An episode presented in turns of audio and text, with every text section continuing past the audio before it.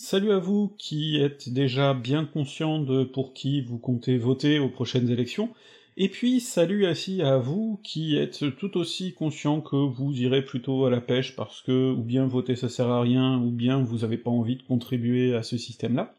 Et puis alors surtout, un grand salut très chaleureux à vous qui avez l'humilité de reconnaître que dans une période où c'est politiquement franchement la merde comme en ce moment, eh bien il faut parfois savoir ne pas trop se la jouer prosélyte sûr de soi, et reconnaître que on n'a peut-être pas de solution définitive et qu'il faut pas y aller de son jugement moral sur la solution choisie par les autres.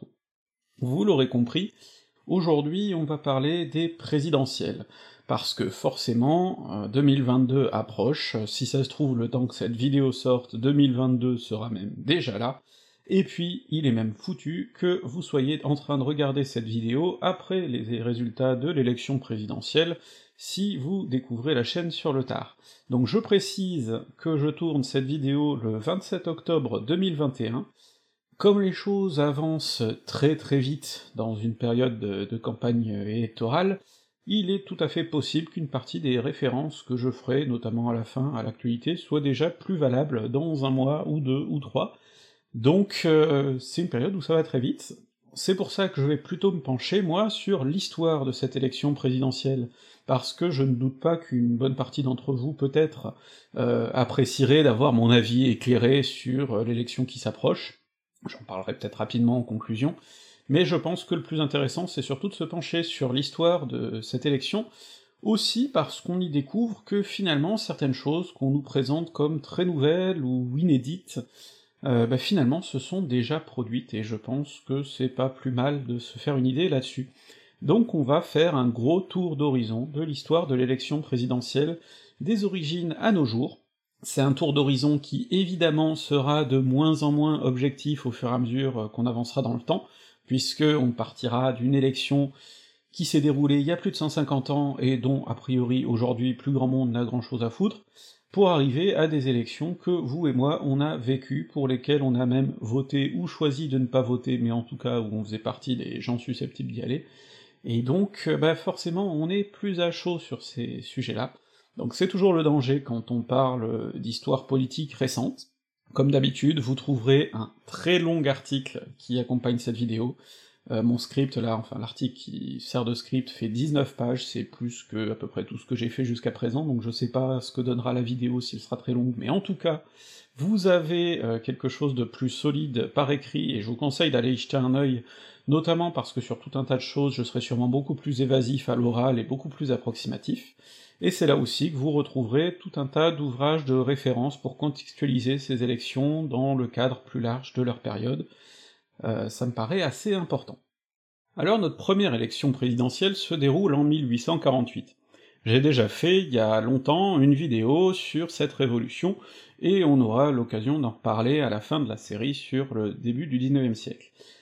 Cette euh, république euh, a une particularité, c'est que c'est la première fois qu'on va décider, après de nombreux débats sur lesquels tout le monde n'est pas d'accord, de mettre un président de la République en place, un président élu pour quatre ans, et on va décider de le faire élire au suffrage universel masculin, à l'époque on n'envisage pas qu'il puisse être mixte, mais au suffrage euh, universel direct, ce qui est euh, très différent euh, encore aujourd'hui par exemple de ce qu'on peut voir aux, États-Unis, où il y a quand même un passage par de grands électeurs, des, des choses comme ça.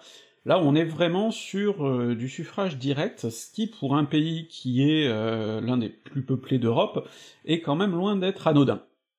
Alors, cette élection, elle se déroule dans un contexte très particulier, puisqu'après la mise en place de la République, qui était au départ plutôt tenue à la fois par des républicains modérés et des socialistes, eh bien ces socialistes ont été plus ou moins dégagés, tandis qu'on a vu apparaître ce qu'on a appelé les républicains du lendemain, euh, des gens qui jusque-là étaient plutôt monarchistes, mais qui, euh, dans le cadre euh, de la Nouvelle République, comprenant que la monarchie s'est un peu grillée dans, la Révolution et que pour le moment il faut pas en reparler, eh bien se font passer pour des républicains, plus ou moins discrètement, avec comme but de reprendre le contrôle sur cette République pour offrir une solution par la droite.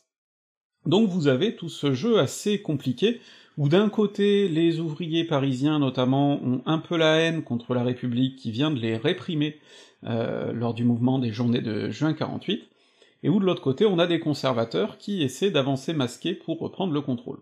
C'est dans ce contexte donc qu'on va avoir ces élections de 48, avec globalement six gros candidats.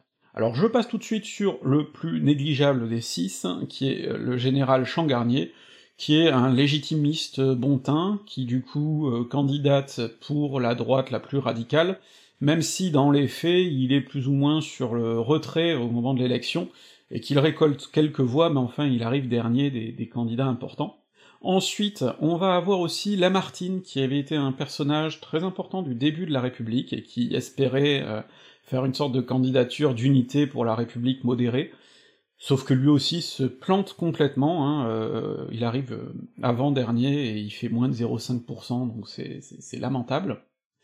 Ensuite, on va trouver deux candidats qui représentent la frange gauche de la République. Alors on a le socialiste révolutionnaire Raspail, qui fait à peine mieux que, la, que Lamartine, euh, peut-être 40 000 voix dans, ces eaux-là, et on a surtout euh, le Dru-Rollin, qui est un social-démocrate, et qui, lui, va réunir 5% des, des suffrages, euh, ce qui montre qu'il y a quand même un, petit cœur de gauche euh, dans la France, mais enfin, euh, c'est quand même pas glorieux par rapport à un mouvement qui, qui, se pensait beaucoup plus puissant.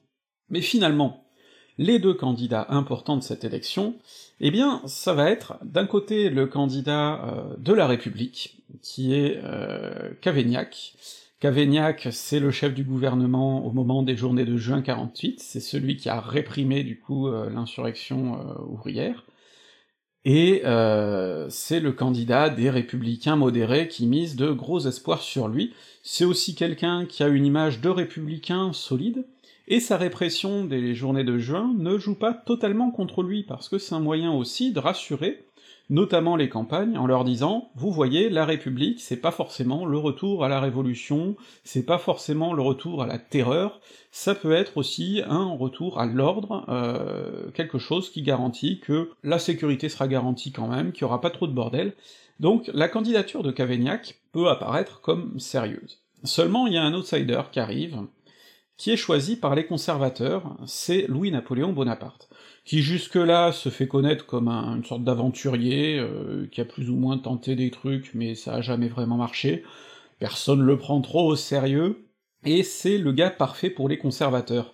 Adolphe Thiers, notamment, un des principaux conservateurs de la période, qui est plutôt monarchiste à l'époque, explique que Bonaparte c'est un crétin qu'on pourra manipuler facilement. C'est un nom derrière lequel les conservateurs peuvent se ranger parce qu'ils doivent être discrets vu que la monarchie a pas bonne presse, et puis une fois qu'on l'aura mis au pouvoir, on pourra l'utiliser, puis finalement le renverser.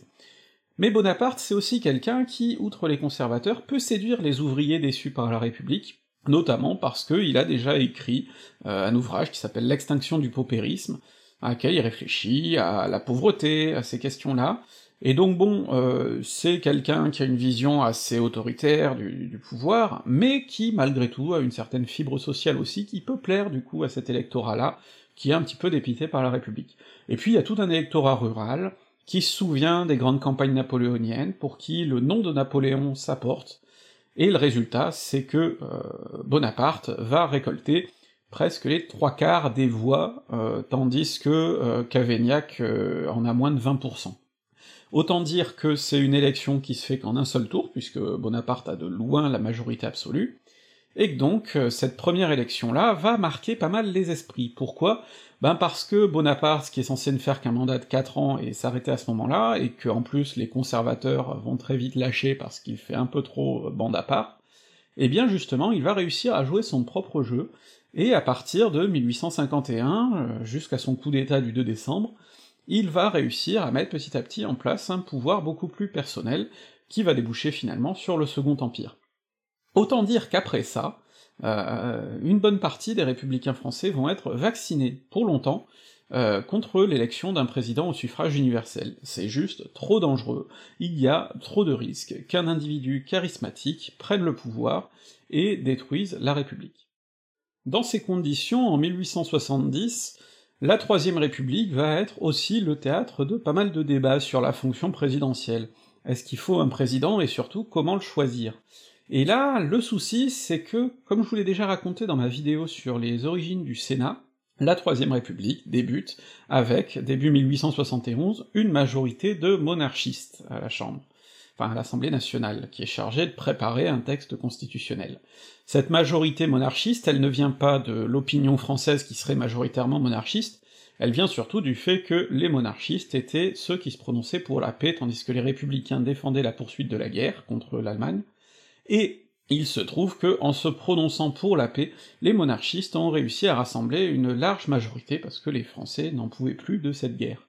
Alors, forcément ensuite, le but ça va être de concevoir un régime qui mette à peu près tout le monde d'accord, parce que les monarchistes n'arrivent pas à trouver de prétendants à mettre sur le trône, et c'est ce qui évite une restauration monarchique à ce moment-là.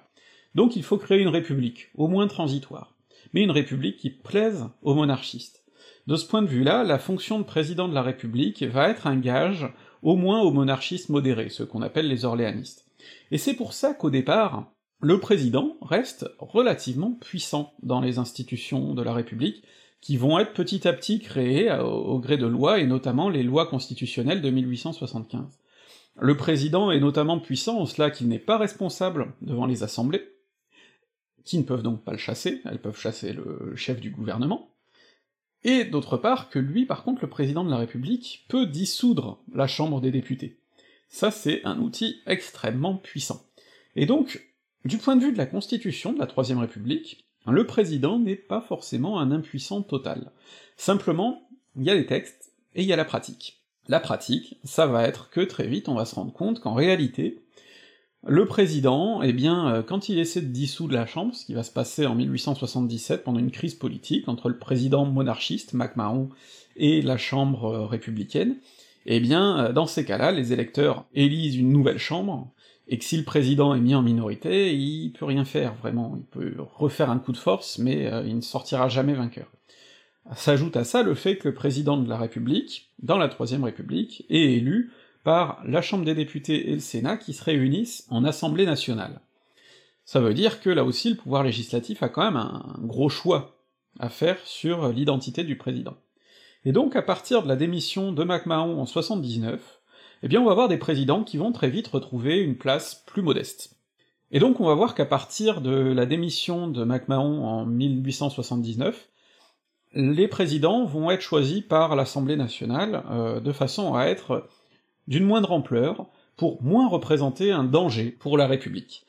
C'est comme ça que le premier président après MacMahon, ça va être Jules Grévy, qui lui-même, en 48, s'était présenté contre la fonction présidentielle.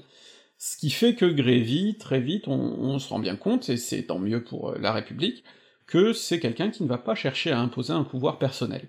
Et de façon assez systématique, quand les élus vont avoir le choix entre un candidat un peu trop encombrant et quelqu'un de plus mou, ils vont avoir tendance à choisir le mou, on va éviter d'avoir une trop grosse personnalité à la présidence de la République. C'est comme ça que Jules Ferry, par exemple, va se faire télescoper, c'est comme ça aussi plus tard que Clémenceau va se faire défoncer, et qu'on va lui préférer en 1920 le très mou Paul Deschanel, qu'on est d'ailleurs obligé de remplacer au bout de six mois parce qu'il gâtouille, et donc c'est bien le signe là que euh, les assemblées sont très réticentes à mettre en place quelqu'un de puissant. Généralement, l'élection du président de la République par les assemblées se fait en un tour, éventuellement en deux.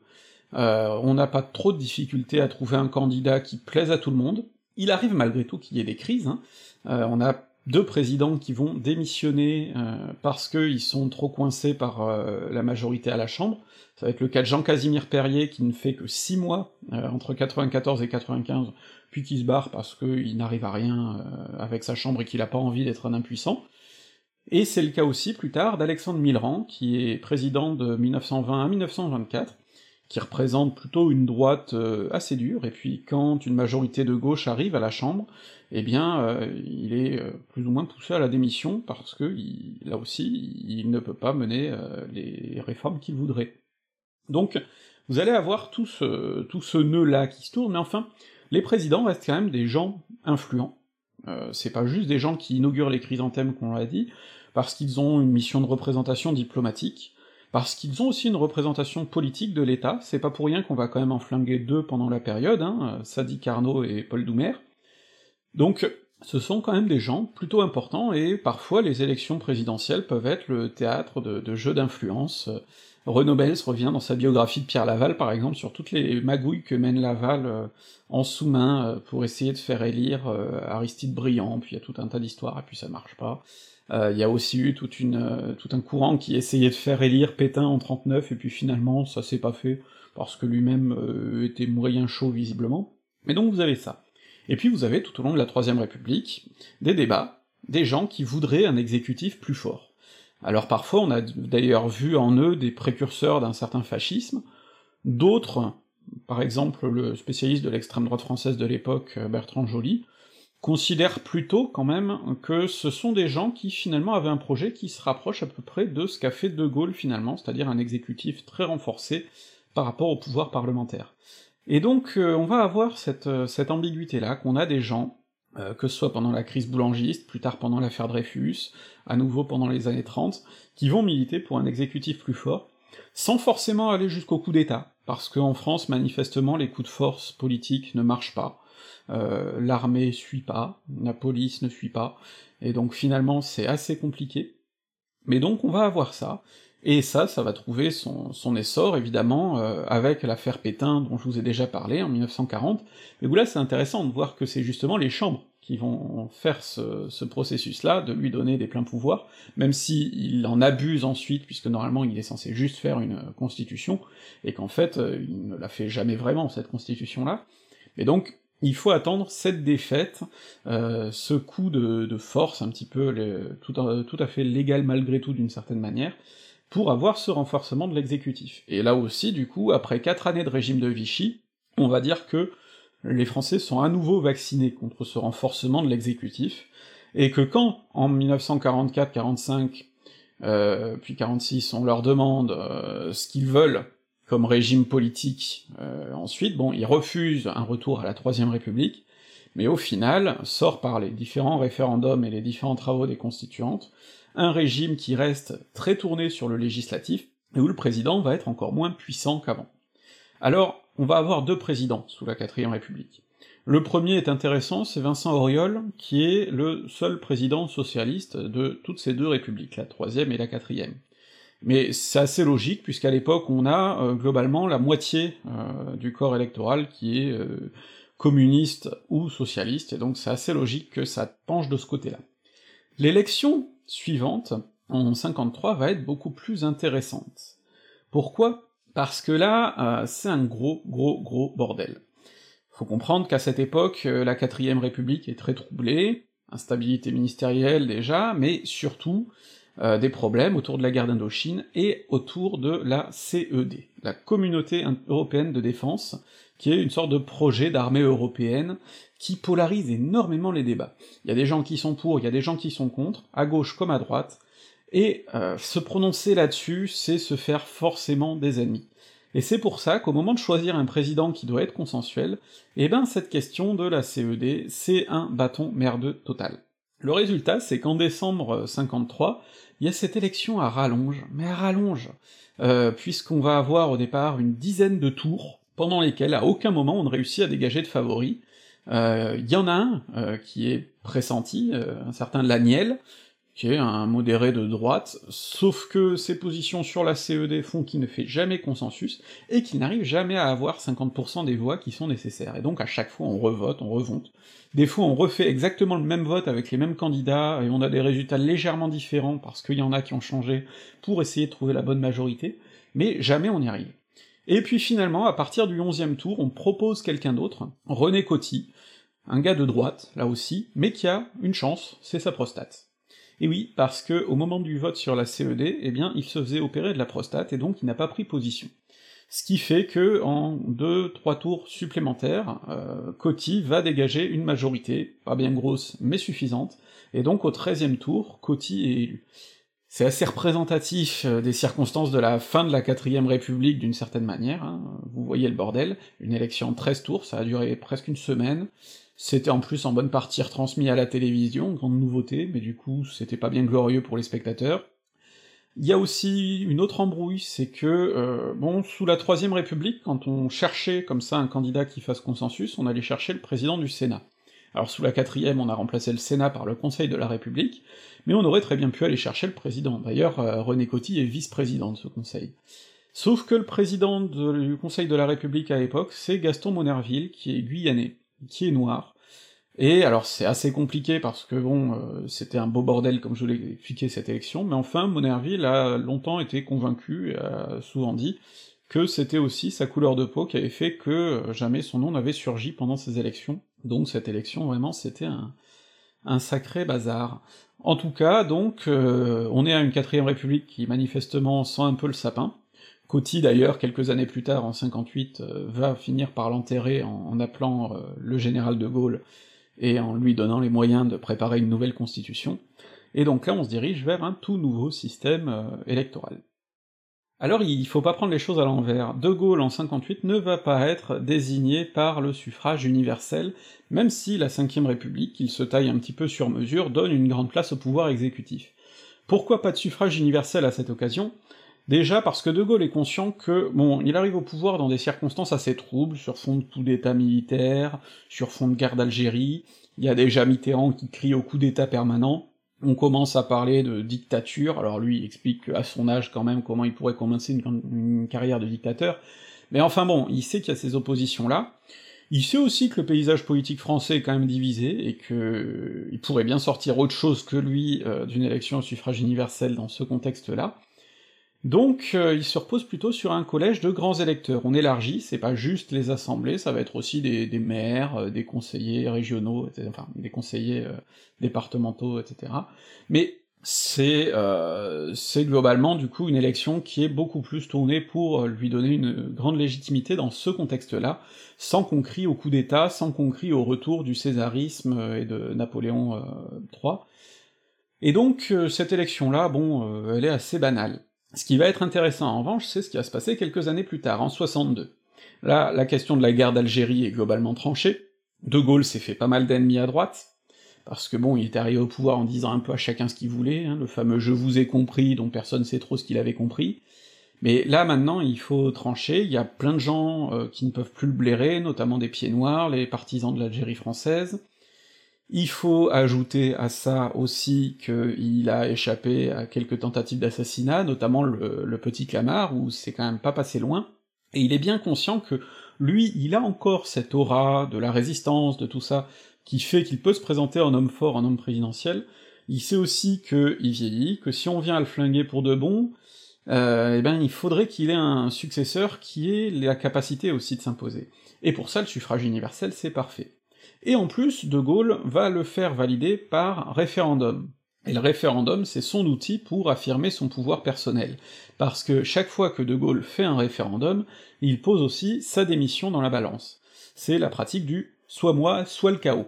Et comme il y a en apparence personne pour le remplacer vraiment, eh bien on part du principe que s'il démissionne, c'est le retour euh, au bordel de la quatrième république. Et ça, beaucoup de gens n'en veulent pas, ce qui va justifier aussi que beaucoup de gens soutiennent De Gaulle dans ce genre d'initiative. Donc en 62, même si globalement le plus gros de la classe politique va faire campagne contre euh, la proposition de suffrage universel de De Gaulle, eh bien les Français vont approuver assez largement cette idée-là. Et donc ça débouche sur l'élection de 65, qui est la première fois que les Français vont être amenés à se prononcer dans leur ensemble sur l'élection d'un président de la République. Et c'est une élection qui est particulière, parce que De Gaulle la voit comme un nouveau plébiscite, il la prépare même pas vraiment pour lui, il est inenvisageable qu'il ne soit pas élu dès le premier tour. Il s'y voit déjà, il sait qu'il aura une majorité des Français derrière lui. Sauf que, euh, pour les Français qui sont biberonnés à l'ORTF qui leur apporte la parole du gouvernement, ben dans cette période de campagne électorale de 65, ils vont entendre d'autres sons de cloche, parce que, quand même, bon, il faut faire vaguement démocratique, il faut bien que l'opposition ait un petit peu de place pour s'exprimer pendant la campagne au moins. Alors cette opposition, quelle est-elle? Bon, euh, vous avez à l'extrême droite euh, Jean-Louis Tixier-Vignancourt, qui, globalement, avec son, son assistant euh, Jean-Marie Le Pen, qui est voué à un certain avenir, réunit à peu près tout ce que la France compte, je suis désolé de le dire comme ça, mais de sombre merde, c'est-à-dire les nostalgiques de l'Algérie française, les nostalgiques de la collaboration aussi, hein, il y en a pas mal dans son camp, et donc bon, Tixier-Vignancourt, c'est vraiment la campagne anti-De Gaulle, mais par la droite. Il va faire autour de 5%, ce qui montre bien quand même que, euh, globalement, la, France euh, n'est plus vraiment fan de ce genre d'idée à cette époque-là. À gauche euh, se pose une grande question. La principale force de gauche à ce moment-là, c'est certainement le Parti communiste, sauf qu'ils savent très bien que tout seuls, ils ne peuvent rien, parce que beaucoup, beaucoup de gens ont peur du PCF. Alors il faut trouver autre chose. Il y a aussi la SFIO, mais la SFIO, il y a le risque qu'elle aille un petit peu trop se rapprocher du centre, voire de la droite dans certains cas maintenant, donc euh, les communistes veulent une alliance mais qui soit sûre. Et donc cette alliance va se faire en terrain neutre, sur un candidat qui n'a pas de parti euh, susceptible de vraiment le porter, c'est François Mitterrand. Et donc François Mitterrand va porter une espèce de candidature d'union de la gauche. Puis alors ensuite, il va y avoir les outsiders. Bon, il y en a deux qui sont très négligeables. Euh, il y a euh, un candidat autogestionnaire, Marcel Barbu, qu'on va appeler le candidat des chiens écrasés, qui pleure à la télé. c'est assez particulier. Il y en a un autre encore plus négligeable, un libéral européen, Bon, ces deux-là vont vraiment faire un score ridicule, mais il y a surtout Jean Le Canuet pour une droite euh, centriste euh, non gaulliste, qui est un jeune homme, hein, il a la quarantaine, ça tranche avec De Gaulle, qui est un homme nouveau aussi, parce que Mitterrand lui a déjà occupé des fonctions sous la quatrième République, et euh, Le Canuet, c'est vraiment celui qui va tenter une campagne à la Kennedy, une campagne dynamique et tout, et c'est un peu la, grande surprise. Et donc De Gaulle se retrouve en perte de vitesse, et les sondages commencent à montrer que euh, Mitterrand et Le Canuet, euh, qui incarnent du coup des alternatives, pour la première fois aux yeux des Français depuis un moment, eh bien, euh, commencent à monter dans les sondages, et que De Gaulle pourrait se retrouver en balotage. Et donc au deuxième tour, effectivement, il y a cette surprise-là, De Gaulle n'a pas la majorité des suffrages, il est vers autour de 45%, Mitterrand est second, et Mitterrand a réuni pas mal de voix, et Le Canuet aussi s'en sort pas mal du tout. Et donc, euh, ça veut dire qu'il y a un deuxième tour. Alors bon, De Gaulle met le paquet, il reçoit le soutien euh, de Le Canuet et d'une partie de son électorat, Mitterrand euh, reçoit le soutien plus ou moins formel des électeurs de Tixier-Vignancourt qui sont vraiment anti-gaullistes absolus, mais donc on va avoir un deuxième tour qui est, par sa simple existence, déjà un camouflet pour De Gaulle. Et donc, finalement, cette élection va aboutir, bon, par une victoire de De Gaulle qui est quand même assez large, hein, il fait 55% au deuxième tour, mais euh, qui pour lui a une claque au point d'ailleurs qui, semble qu'il ait envisagé de démissionner, puis bon, euh, il se dit que finalement ça vaut quand même le coup de rester. Donc là, il y a, vraiment une, transformation, en tout cas l'élection présidentielle a, séduit et a permis aux Français d'exprimer euh, une certaine défiance vis-à-vis -vis de De Gaulle. Alors vous connaissez la suite, vous allez avoir quelques années plus tard, mai 68, avec euh, De Gaulle qui part un temps en Allemagne, Pompidou qui lui tient, puis finalement la grande manifestation de soutien au gouvernement, et des législatives surtout qui se caractérisent en 68 par euh, une vague gaulliste, et donc finalement les suffrages semblent quand même renforcer le système en place. Il n'empêche que De Gaulle a bien envie d'assurer par le suffrage universel sa position à lui, pas juste celle du gouvernement, et donc il se présente à nouveau euh, face aux Français dans un nouveau référendum sur un sujet assez anecdotique qui a trait à la régionalisation et au Sénat. Sauf que ce référendum arrive dans un contexte particulier. Déjà, évidemment, tout le monde à gauche veut en profiter pour le dégager. Mais à droite, il y a aussi pas mal de monde qui commence à vouloir protester. Par exemple, Alain Poher, le président du Sénat, et de façon plus générale, il y a, toute une cabale autour du Sénat qui se monte contre De Gaulle, euh, puisque euh, cette réforme va potentiellement enlever des pouvoirs au Sénat. Et puis, euh, vous en avez un qui va poignarder De Gaulle dans le dos, discrètement, très subtilement, mais euh, de façon très visible. C'est Pompidou, son ancien Premier ministre, qui a été remplacé pendant la dernière année par euh, Maurice Couve de Mulville. Alors, Pompidou ne va pas trahir De Gaulle ouvertement, mais subtilement. Vous vous souvenez que De Gaulle, quand il se présente à un référendum, c'est toujours la technique du « le chaos ou moi ». Eh bien Pompidou va subtilement montrer qu'il y a une alternative. Il a été Premier ministre pendant longtemps, c'est le Premier ministre à la plus grande longévité de la, Ve République, et euh, du coup il a montré qu'il avait une capacité d'homme d'État. Il est relativement apprécié. Et à partir de début 69, une fois qu'il n'est plus Premier ministre, il va commencer, lors de déplacements à l'étranger, à dire que euh, si un jour il y a une présidentielle, il se présentera, probablement. C'est un moyen de dire aux électeurs gaullistes qui ne seraient plus trop satisfaits par De Gaulle vieillissant, De Gaulle qui fait quelques concessions face à 68 et tout ça, c'est un moyen de leur dire, voyez, si vous votez non au référendum, moi je suis là. Et donc le résultat, c'est que la stratégie du le cas où moi ne marche plus. Et euh, à une assez grande surprise, De Gaulle perd ce référendum, et dès le soir de, la défaite, il prépare à minuit un communiqué comme quoi, le lendemain à midi, il aura démissionné.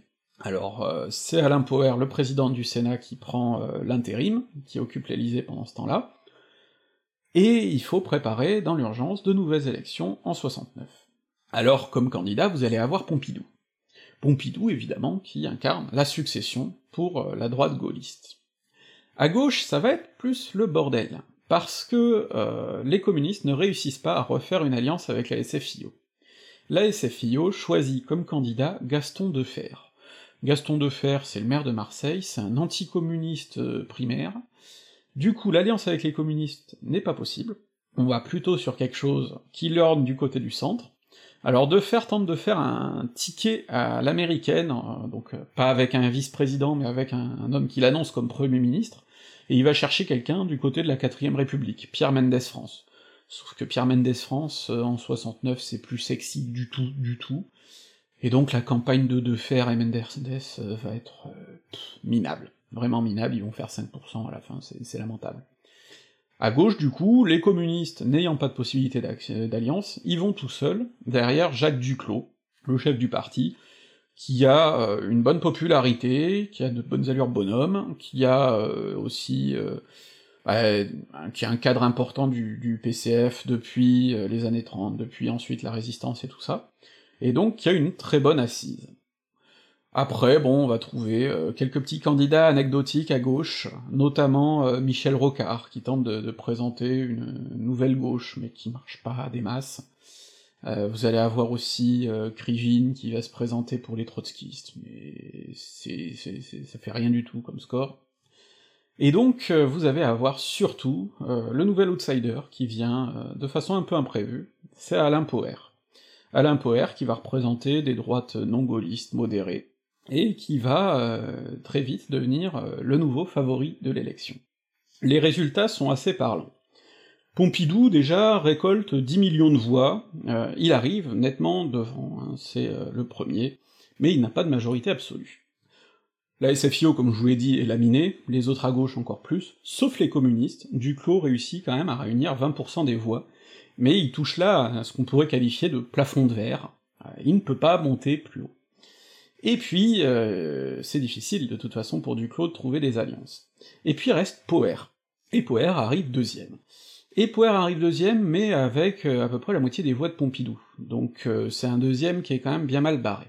Alors ce deuxième tour va être particulier, puisqu'on a du coup deux droites qui s'affrontent. Résultat, euh, Duclos en face, qui a quand même une bonne part de l'électorat derrière lui, appelle à s'abstenir, il dit que c'est bonnet blanc, blanc bonnet, et effectivement on va avoir un deuxième tour avec une abstention très forte. Puisque on va avoir euh, des millions de Français dans ces eaux-là qui s'abstiennent, c'est le record absolu, hein, plus de 30% d'abstention à un deuxième tour de présidentiel, on n'a jamais revu ça depuis. Pompidou va gagner, assez largement, sauf que si on regarde du point de vue des inscrits, il a que le tiers euh, des, inscrits qui ont voté pour lui, donc c'est un des présidents euh, les plus mal élus euh, de la Ve République. C'est pour ça d'ailleurs que Duclos va se moquer de lui en l'appelant Monsieur Thiers, par allusion à Adolphe Thiers, et puis par allusion au fait qu'il a retenu finalement qu'une très faible partie des suffrages. Mais Pompidou est élu. Et c'est là qu'on va voir quand même que euh, la Ve République résiste bien. Parce que Pompidou est élu, parce qu'il a une majorité, et parce que son mandat ne va pas être remis en cause par cette euh, légitimité un peu fragile. Et pourtant, euh, il pourrait y avoir des remises en cause. On est euh, un an après un énorme mouvement social, on a des communistes à 20%, euh, on est à une période qui n'est pas forcément tendre pour le pouvoir. Hein. Et donc c'est là qu'on voit quand même que le, le, régime a une bonne assise et assez solide, et aussi, euh, d'une certaine manière, que les Français sont euh, plutôt légalistes de ce point de vue-là, et respectent tout à fait le président élu, même quand c'est une élection qui finalement est un petit peu euh, un petit peu serré, euh, et qu'en tout cas il n'a pas une majorité des Français qui l'ont choisi.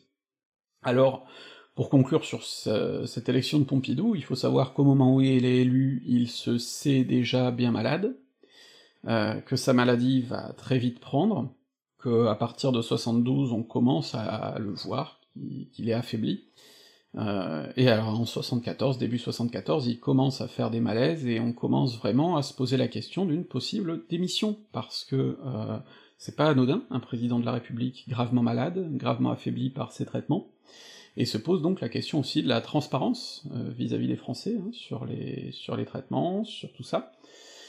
Et euh, bon, bah, la question de la démission de Pompidou, pour raison de santé, pas pour raison politique, euh, va être posée. Elle aura pas le temps de l'être vraiment, puisque, grande surprise, le 2 avril 74, euh, Pompidou meurt brusquement. Alors vous connaissez le principe, hein, euh, sortie de scène du président prématuré, ça veut dire une élection dans le mois qui suit, et pour ça, on fait appel à nouveau à un président par intérim qui est encore l'indéboulonnable Alain Poher. Euh, cette fois-ci, Poher ne tente pas l'aventure, il ne va pas se présenter. Mais par contre, vous avez pas mal de gens euh, qui se préparent à y aller. Alors déjà, vous en avez un qui va agir un petit peu trop tôt, c'est Jacques Chaban-Delmas. Jacques Chaban-Delmas, c'est un ancien premier ministre de Pompidou, hein, euh, de 69 à 72, un gaulliste, il se présente comme gaulliste, sauf qu'il fait pas l'unanimité dans son camp, notamment parce que, pendant qu'il était Premier ministre, il avait évoqué euh, la notion de nouvelle société, euh, des réformes comme ça, qui, bon, euh, restent dans le cadre de la droite, mais enfin qu'il faisait passer pour un droitard euh, pas assez de droite aux yeux d'une partie des gaullistes, et donc il n'est pas totalement populaire de ce côté-là. En plus, Chaban fait une erreur stratégique énorme, c'est qu'il annonce sa candidature dès le 4 avril, et le 4 avril, c'est le jour où on enterre Pompidou, et où on lui rend hommage à l'Assemblée nationale. Donc euh, le timing est très mauvais, et ça choque un petit peu que Chaban euh, se présente dans ce contexte-là. Donc Chaban, euh, c'est aussi quand même un, homme politique influent en France, hein, c'est le maire de Bordeaux indéboulonnable de 47 à 95, c'est une longévité énorme, et donc, bon, au départ, il est plutôt bien placé dans les sondages, il va très vite se casser la gueule. D'autre part, on va trouver à gauche une nouvelle union. Entre-temps, au début des années 70, Mitterrand a créé le Parti Socialiste. Et avec les communistes, qui sont bien conscients depuis 69 que vraiment ils ne peuvent pas faire cavalier seuls, il y a eu une alliance, euh, un programme commun, et donc pour cette élection de 74, les communistes vont se ranger derrière la bannière de François Mitterrand. Résultat, donc, on a cette, euh, cette candidature de Mitterrand qui regroupe le plus gros de la gauche. À gauche, on va bien trouver quelques autres, hein. Euh, on a par exemple Ducatel, qui est un indépendant de gauche bizarre, qui va pas faire beaucoup de voix.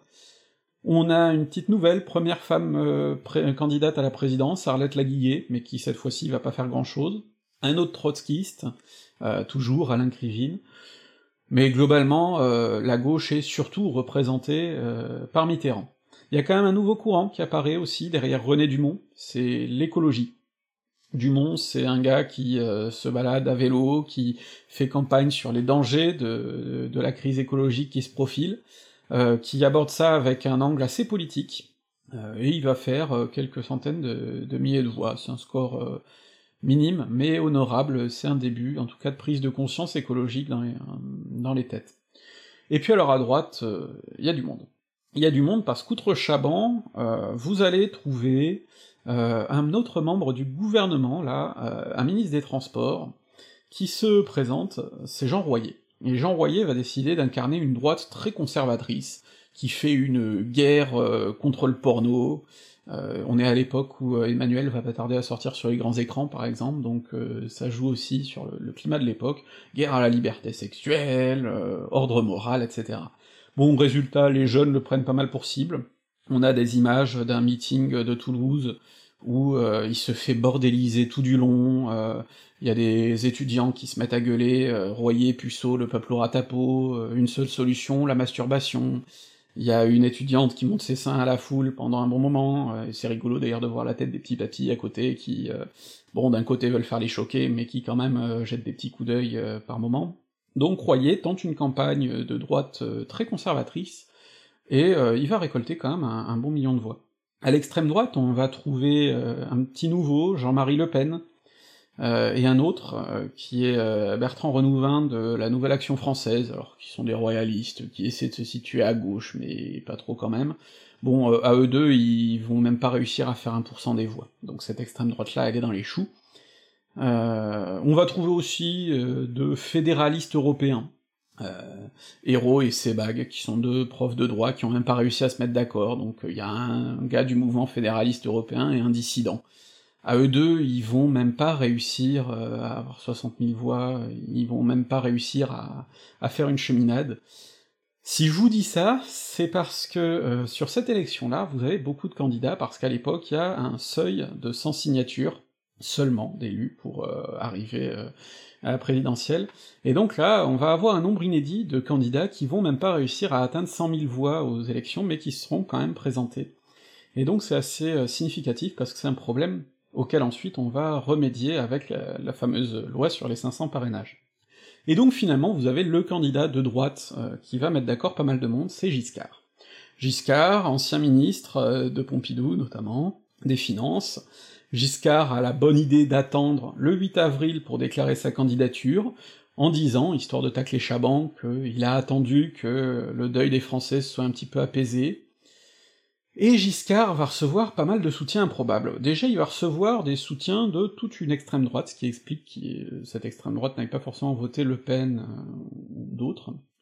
Pourquoi? Bah Parce que cette jeune garde de l'extrême droite euh, très militante, euh, qui fait parfois le coup de feu, va aller assurer le service d'ordre dans ses meetings, et qu'on va y retrouver un certain nombre de ces élus bien à droite, donc, qui ont milité dans leur jeunesse dans des mouvements comme Occident, comme le GUD, et puis qui vont ensuite passer vers une droite plus conventionnelle pour faire carrière politique. Alors c'est une génération qui maintenant est un petit peu mourante, hein, les de Jean, Longuet, Madelin, tout ça. Et euh, donc c'est assez intéressant de voir cette porosité. Mais Giscard va surtout recevoir un autre soutien, c'est celui de Chirac. Chirac, lui aussi ministre, théoriquement gaulliste et euh, derrière Chaban, mais qui en fait magouille, parce qu'il veut torpiller totalement Chaban. Et donc il s'allie discrètement avec Giscard, qui va bien le récompenser d'ailleurs en en faisant son premier Premier ministre.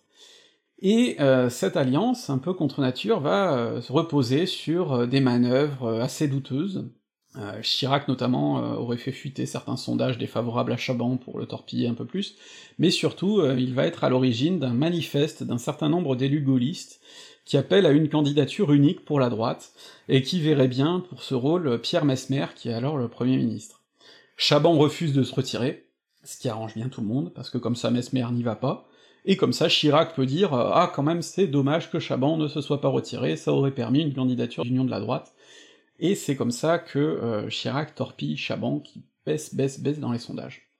Résultat, un deuxième tour très serré, puisque Mitterrand euh, arrive premier, puisque Giscard, du fait des reports des voix de droite, est probablement donné gagnant, mais malgré tout que tout s'annonce très très serré. Alors c'est dans ce contexte-là qu'on va avoir le premier débat télévisé d'entre-deux tours. C'est le fameux débat où d'un côté on va avoir un Mitterrand assez professoral, un petit peu trop sûrement, et de l'autre côté on va avoir Giscard qui a des fulgurances, notamment sa fameuse euh, Vous n'avez pas le monopole du cœur. Et dans le contexte très serré de cette élection, peut-être que le débat a plus joué qu'à d'autres euh, élections, euh, notamment dans le fait que, ben, au deuxième tour, les deux candidats vont être séparés par seulement 400 000 voix c'est rien, surtout pour un deuxième tour. C'est d'autant plus rien que l'abstention n'a jamais été aussi basse, elle tourne autour de 12%. C'est intéressant d'ailleurs de voir qu'on passe de 69, qui est le record euh, d'abstention, à 74, qui est plutôt un record de participation. Euh, donc les Français ont vraiment été passionnés par cette élection, et le résultat est extrêmement serré. Giscard gagne, sur une campagne qu'il a voulu assez jeune, euh, assez populaire, il avait préparé ça depuis longtemps, hein, il avait fait euh, de l'accordéon à la télé avec Daniel Gilbert, on le retrouve là euh, posant sur ses affiches de campagne avec sa fille, enfin il y, a vraiment un côté euh, jeune qu'il essaie de se donner, il qualifie d'ailleurs Mitterrand d'homme du passé, et donc c'est comme ça que Giscard va arriver au pouvoir en 74, mettre Chirac en premier ministre pour le récompenser de la, trahison de Chaban, et puis bon ben leur lune de miel va pas durer, puisque dès 76, Chirac se barre pour essayer de mener sa propre barque, qui va être le RPR. Alors l'élection suivante du coup en 81 va se faire dans un contexte assez compliqué. Déjà parce que à gauche, les choses se sont tendues. À gauche ça s'est tendu parce que euh, l'union entre communistes et socialistes ne tient pas. Alors il y a bien euh, un certain Rocard qui aimerait bien y retourner et qui a essayé de gruger Mitterrand, mais au final Mitterrand euh, a proposé qu'on fasse une espèce de primaire, et puis Rocard s'est retiré, conscient que Mitterrand était plus populaire que lui. Donc Mitterrand y va pour les socialistes, les communistes décident de refaire marche seule, et du coup, cette fois-ci, c'est Georges Marchais qui va les représenter, avec comme objectif d'essayer de faire au moins aussi bien que Duclos en 69, pour montrer que les communistes existent encore. Et puis, euh, on va avoir euh, à droite, euh, à nouveau, des choses compliquées. Déjà parce qu'il faut être conscient que Giscard a été pas mal usé par l'exercice du pouvoir. Je vous ai dit, Chirac s'est barré, fait cavalier seul maintenant de son côté. En plus, le chômage a explosé pendant ce mandat, il y a eu la crise pétrolière, tout ça. Giscard a choisi comme Premier ministre après Chirac Raymond Barre, qui est bon un gars de droite mais pas encarté, qui est surtout un économiste, que Giscard présente comme le meilleur économiste de France, qui a essayé de faire digérer aux Français une grosse cure d'austérité qui passe pas bien du tout, mais pas bien du tout du tout. Et donc, euh, Giscard est très impopulaire, il y a aussi euh, tout un tas d'affaires louches, des morts de ministres, euh, comme celle de Robert Boulin, qui sont suspectes, il y a aussi l'affaire des diamants de Bocassa juste avant la campagne, donc tout ça fait que Giscard est quand même pas mal handicapé dans sa course à la réélection. Alors, en face de Giscard, on va trouver Chirac. Chirac, lui, euh, qui arrive armé en plus d'une chanson de campagne exceptionnelle que vous avez sûrement déjà dans la tête si vous la connaissez, euh, bah, Chirac euh, vient vraiment avec la volonté de proposer une nouvelle droite gaulliste. Alors Chirac, bon, il fait encore un petit peu trop agressif à cette époque-là, ce qui fait qu'il va avoir du mal à, vraiment s'imposer, mais il est là, et il pourrit bien Giscard. Bon, derrière, globalement, on va retrouver des écologistes, cette fois-ci avec Brice Lalonde, qui essaie de se placer ni de gauche ni de droite, euh, sur une écologie euh, plutôt apolitique. Il va quand même réunir un million de voix, donc c'est pas mal. Puis bon, on va trouver les, habituels autres candidats assez anecdotiques, Arlette Laguillet par exemple, à nouveau pour lutte ouvrière, euh, Michel Crépeau pour les radicaux de gauche, Huguette Bouchardot pour euh, le PSU, qui était le, parti de Rocard initialement, mais qui maintenant est une espèce de coquille vide. Bon, ces gens-là vont pas faire beaucoup de voix. Et enfin, intéressant de noter que euh, Le Pen n'a pas réussi à avoir ses 500 parrainages, et donc que l'extrême droite n'est pas représentée à cette élection. Alors, cette élection de 81, finalement, c'est un double duel. D'une part, le duel Giscard-Chirac à droite, d'autre part le duel Mitterrand-Marché à gauche, et il s'agit de savoir qui dans chaque camp domine.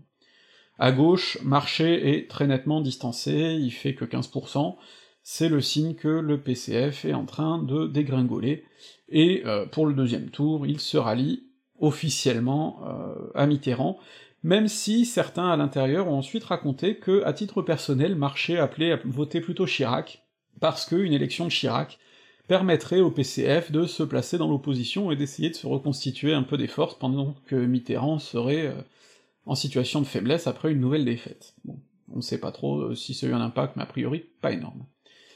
Du côté du duel Giscard-Chirac, c'est Giscard qui l'emporte, en tant que président sortant c'est assez logique, mais Chirac va tout faire ensuite pour le torpiller. Notamment Chirac, qui d'ailleurs était accompagné par deux autres gaullistes euh, à l'élection, euh, Debray et Garot, mais qui euh, n'ont pas fait un gros score, Chirac va dire en gros que, à titre personnel, il votera Giscard d'Estaing, mais que chaque Français qui a voté pour lui doit faire selon sa conscience. C'est un soutien du bout des lèvres, quand même. C'est pas un soutien très évident, et pour beaucoup de ses électeurs, c'est le signe qu'en fait ils sont invités à aller voter Mitterrand pour torpiller Giscard. Donc on a une euh, campagne pour le deuxième tour qui est assez ambiguë comme ça.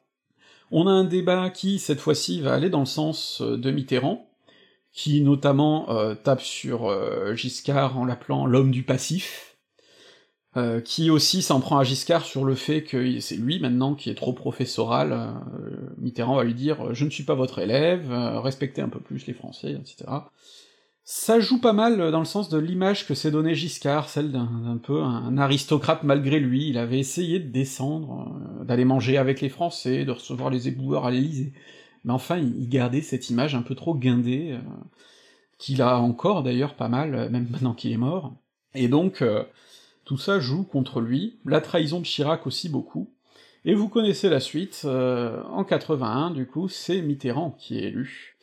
Euh, grosse vague d'espoir pour la gauche.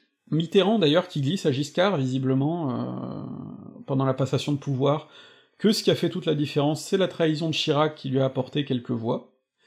Ce qui est certain, en tout cas, c'est que on a un PS qui arrive au pouvoir avec le soutien des communistes cette fois-ci, même si euh, ils ne vont pas vraiment participer au, gouvernement, mais ils vont suivre quand même, un peu trop longtemps d'ailleurs, euh, ce qui va leur euh, faire perdre une partie de leur électorat.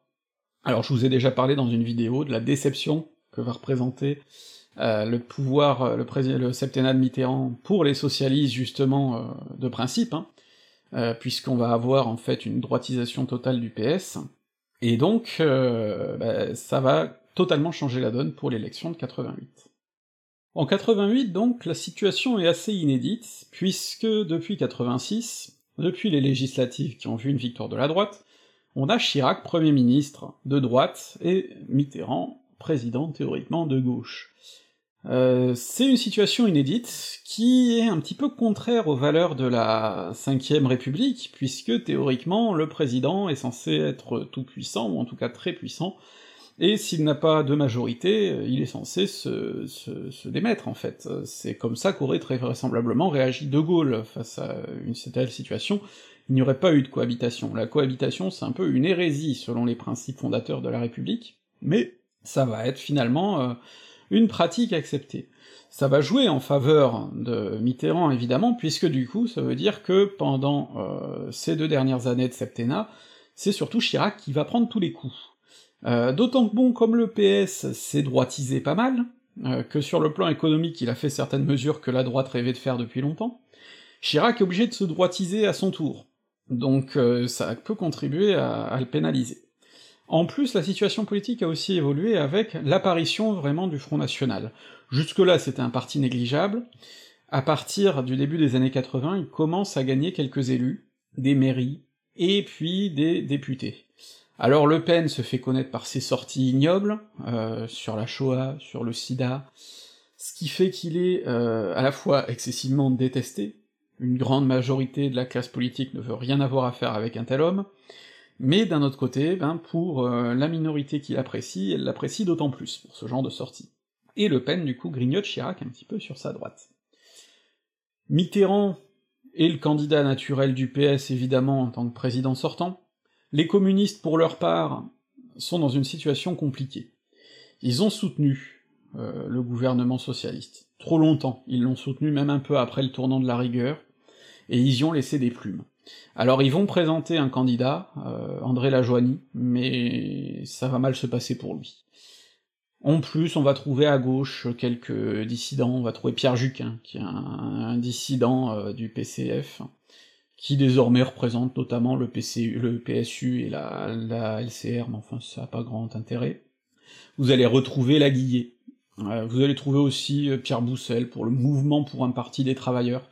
Bon, à eux trois, ils font 5%. Hein. Vous avez les écolos qui reviennent, avec Antoine Wechter, qui lui est vraiment sur une ligne, ni droite ni gauche, écologie euh, dépolitisée. Il va faire un million encore. Cette euh, écologie-là semble pas mal marcher quand même dans les urnes, même s'il y a une un plafond. Et puis vous avez la droite. Euh, et la droite, donc vous avez Le Pen, qui évidemment est seul, hein, puisque c'est difficile à l'époque de s'allier avec Le Pen, euh, mais qui peut compter sur un soutien croissant.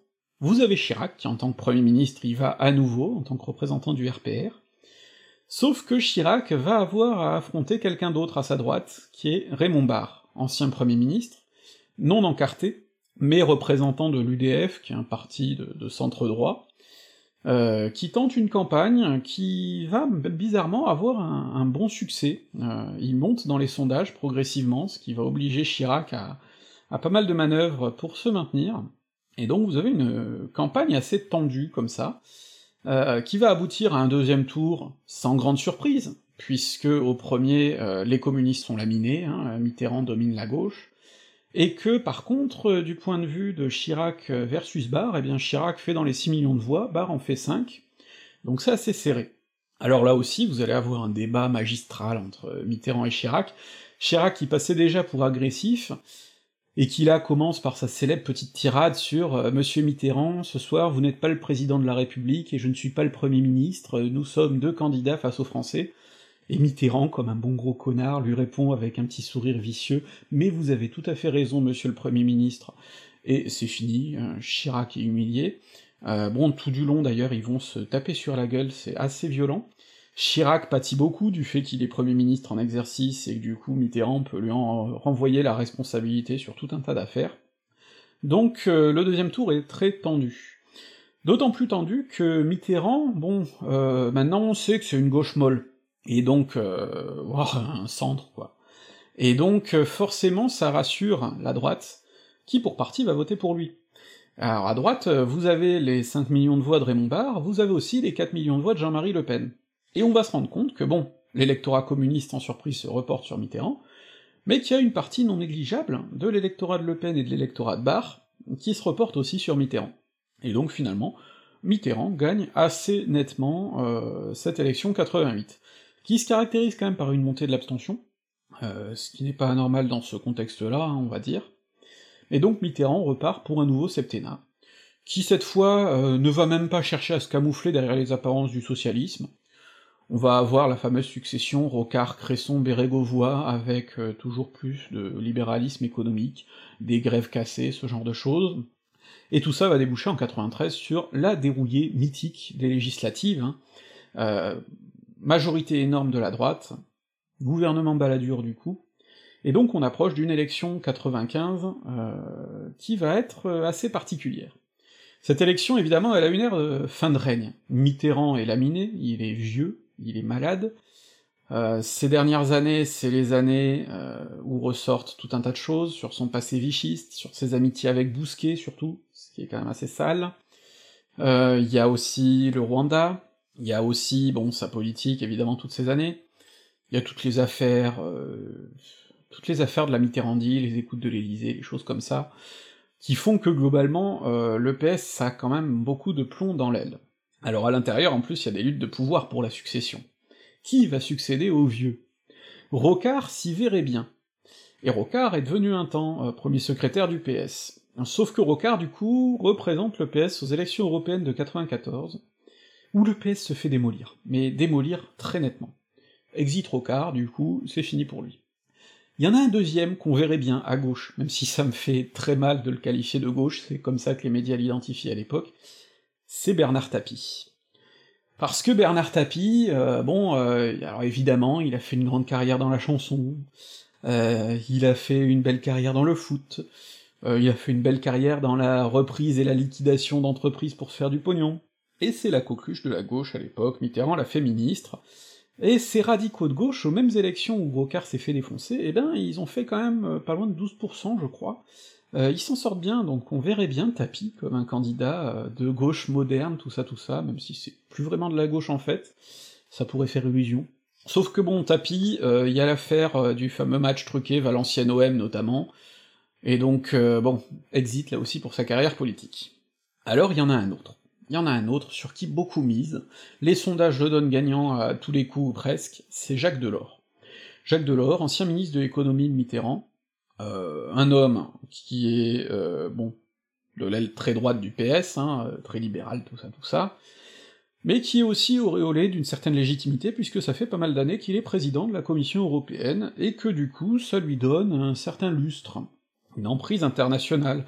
On sait que les chefs d'État étrangers, notamment, seraient tout à fait heureux d'avoir comme interlocuteur un Jacques Delors.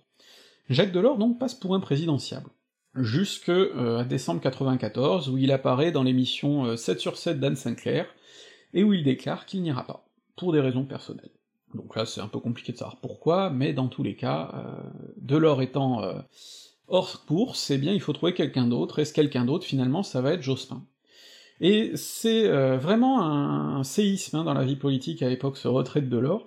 Moi j'ai connu quelqu'un qui, 15 ans plus tard, s'en remettait toujours pas parce que, pour elle, ça aurait été le truc qui aurait pu faire gagner la gauche, même si c'est une gauche très discutable, en 95. Donc vous avez ce, ce séisme-là. La droite est pas dans un meilleur état. Bon déjà vous avez Le Pen, qui continue à occuper de la place, qui va cette fois-ci être secondé par un autre, Philippe de Villiers, qui tente sur une autre ligne, une certaine euh, extrême droite radicato, peut-être un peu plus fréquentable, mais pas trop, euh, et De Villiers va quand même faire euh, un bon million de voix, en plus des 4 millions de Le Pen, hein, au premier tour de 95. Mais donc à droite, vous allez surtout avoir un duel entre Chirac et Balladur. Théoriquement, au départ, les deux s'étaient mis d'accord. Balladur devenait Premier ministre, et Chirac serait le candidat pour 95. Sauf que Balladur, en tant que Premier ministre, il s'est rendu compte qu'il avait pas une mauvaise cote de popularité, et que finalement ça valait le coup de tenter l'aventure. Et donc les deux se retrouvent à se diviser et à se déchirer pour la présidentielle. Alors vous allez avoir des jeux d'alliance à l'intérieur, euh, vous allez avoir par exemple Séguin et Debré qui vont soutenir euh, Chirac, pendant qu'une bonne partie du gouvernement, notamment des gens comme Pasqua, comme euh, Léotard, comme un certain Sarkozy aussi, vont plutôt suivre Balladur. Ça va être une guerre sanglante, ça va être une guerre douloureuse, euh, les guignols ont beaucoup déconné là-dessus, euh, on a beaucoup dit aussi que les guignols avaient joué à rendre Chirac beaucoup plus sympathique que Balladur, ce qui était pas forcément compliqué, parce que Balladur avait quand même beaucoup des airs de vieux marquis poudré, euh, c'était comme ça qu'il été souvent caricaturé, dans le canard notamment. Puis surtout, Balladur étant Premier ministre, ben il prenait les coups dus à l'exercice du pouvoir. Donc vous avez ces, ces candidatures-là, vous avez un PCF qui revient avec euh, Robert Hue. Euh, alors c'est un parti communiste qui maintenant n'est plus trop communiste, ou en tout cas qui se revendique plus trop du communisme, encore moins de l'URSS, ça c'est évident. C'est une position un peu compliquée pour les communistes, mais ils reviennent. Vous avez aussi des Verts qui, cette fois-ci, ont fait le pari du positionnement politique avec Dominique Voynet. Euh, Dominique Voynet qui, cette fois-ci, assume une ligne de gauche. Vous allez trouver aussi Arlette Laguillet, qui cette fois-ci va faire quand même pas loin de 5%. Et puis bon, euh, vous aurez pour la première fois le candidat bizarre dont on se demande un peu ce qu'il fout là, qui est Jacques Cheminade. Cheminade, c'est le seul qui fera moins d'un million de voix, ce qui vous montre bien que tous les autres, là, euh, ils vont réussir à réunir une part de l'opinion c'est assez intéressant de voir que, que ce soit Voinet avec les écolos, que ce soit Laguillet, euh, ils vont réussir à avoir un, million. Le PCF va remonter avec Robert Hue, vont remonter à 8%, mais remonter quand même. Et puis, euh, bon bah Jospin n'est pas bien solide, c'est vrai, mais il est premier avec 7 millions de voix.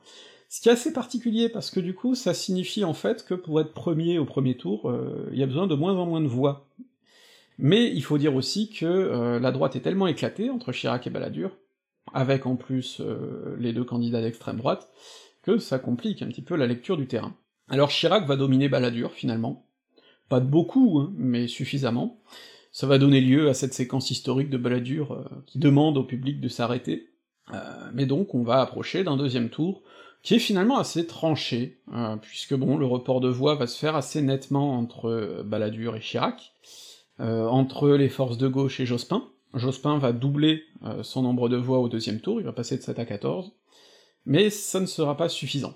La grande inconnue, c'était de savoir pour qui voteraient euh, les forces d'extrême droite, de Villiers et Le Pen, et manifestement quand même beaucoup ont soutenu Chirac, et donc Chirac est élu en 95, après un débat qui a d'ailleurs été très mou cette fois-là, hein, personne ne s'en souvient vraiment, et euh, après avoir fait une campagne un peu bizarre, où euh, par moments il avait des envolées lyriques sur la fracture sociale, là où le PS se faisait de moins en moins socialiste, euh, bon puis finalement la fracture sociale elle va vite être oubliée, on va avoir Juppé Premier ministre et un virage à droite très sévère, puis la dissolution de 97 et le passage à une nouvelle cohabitation.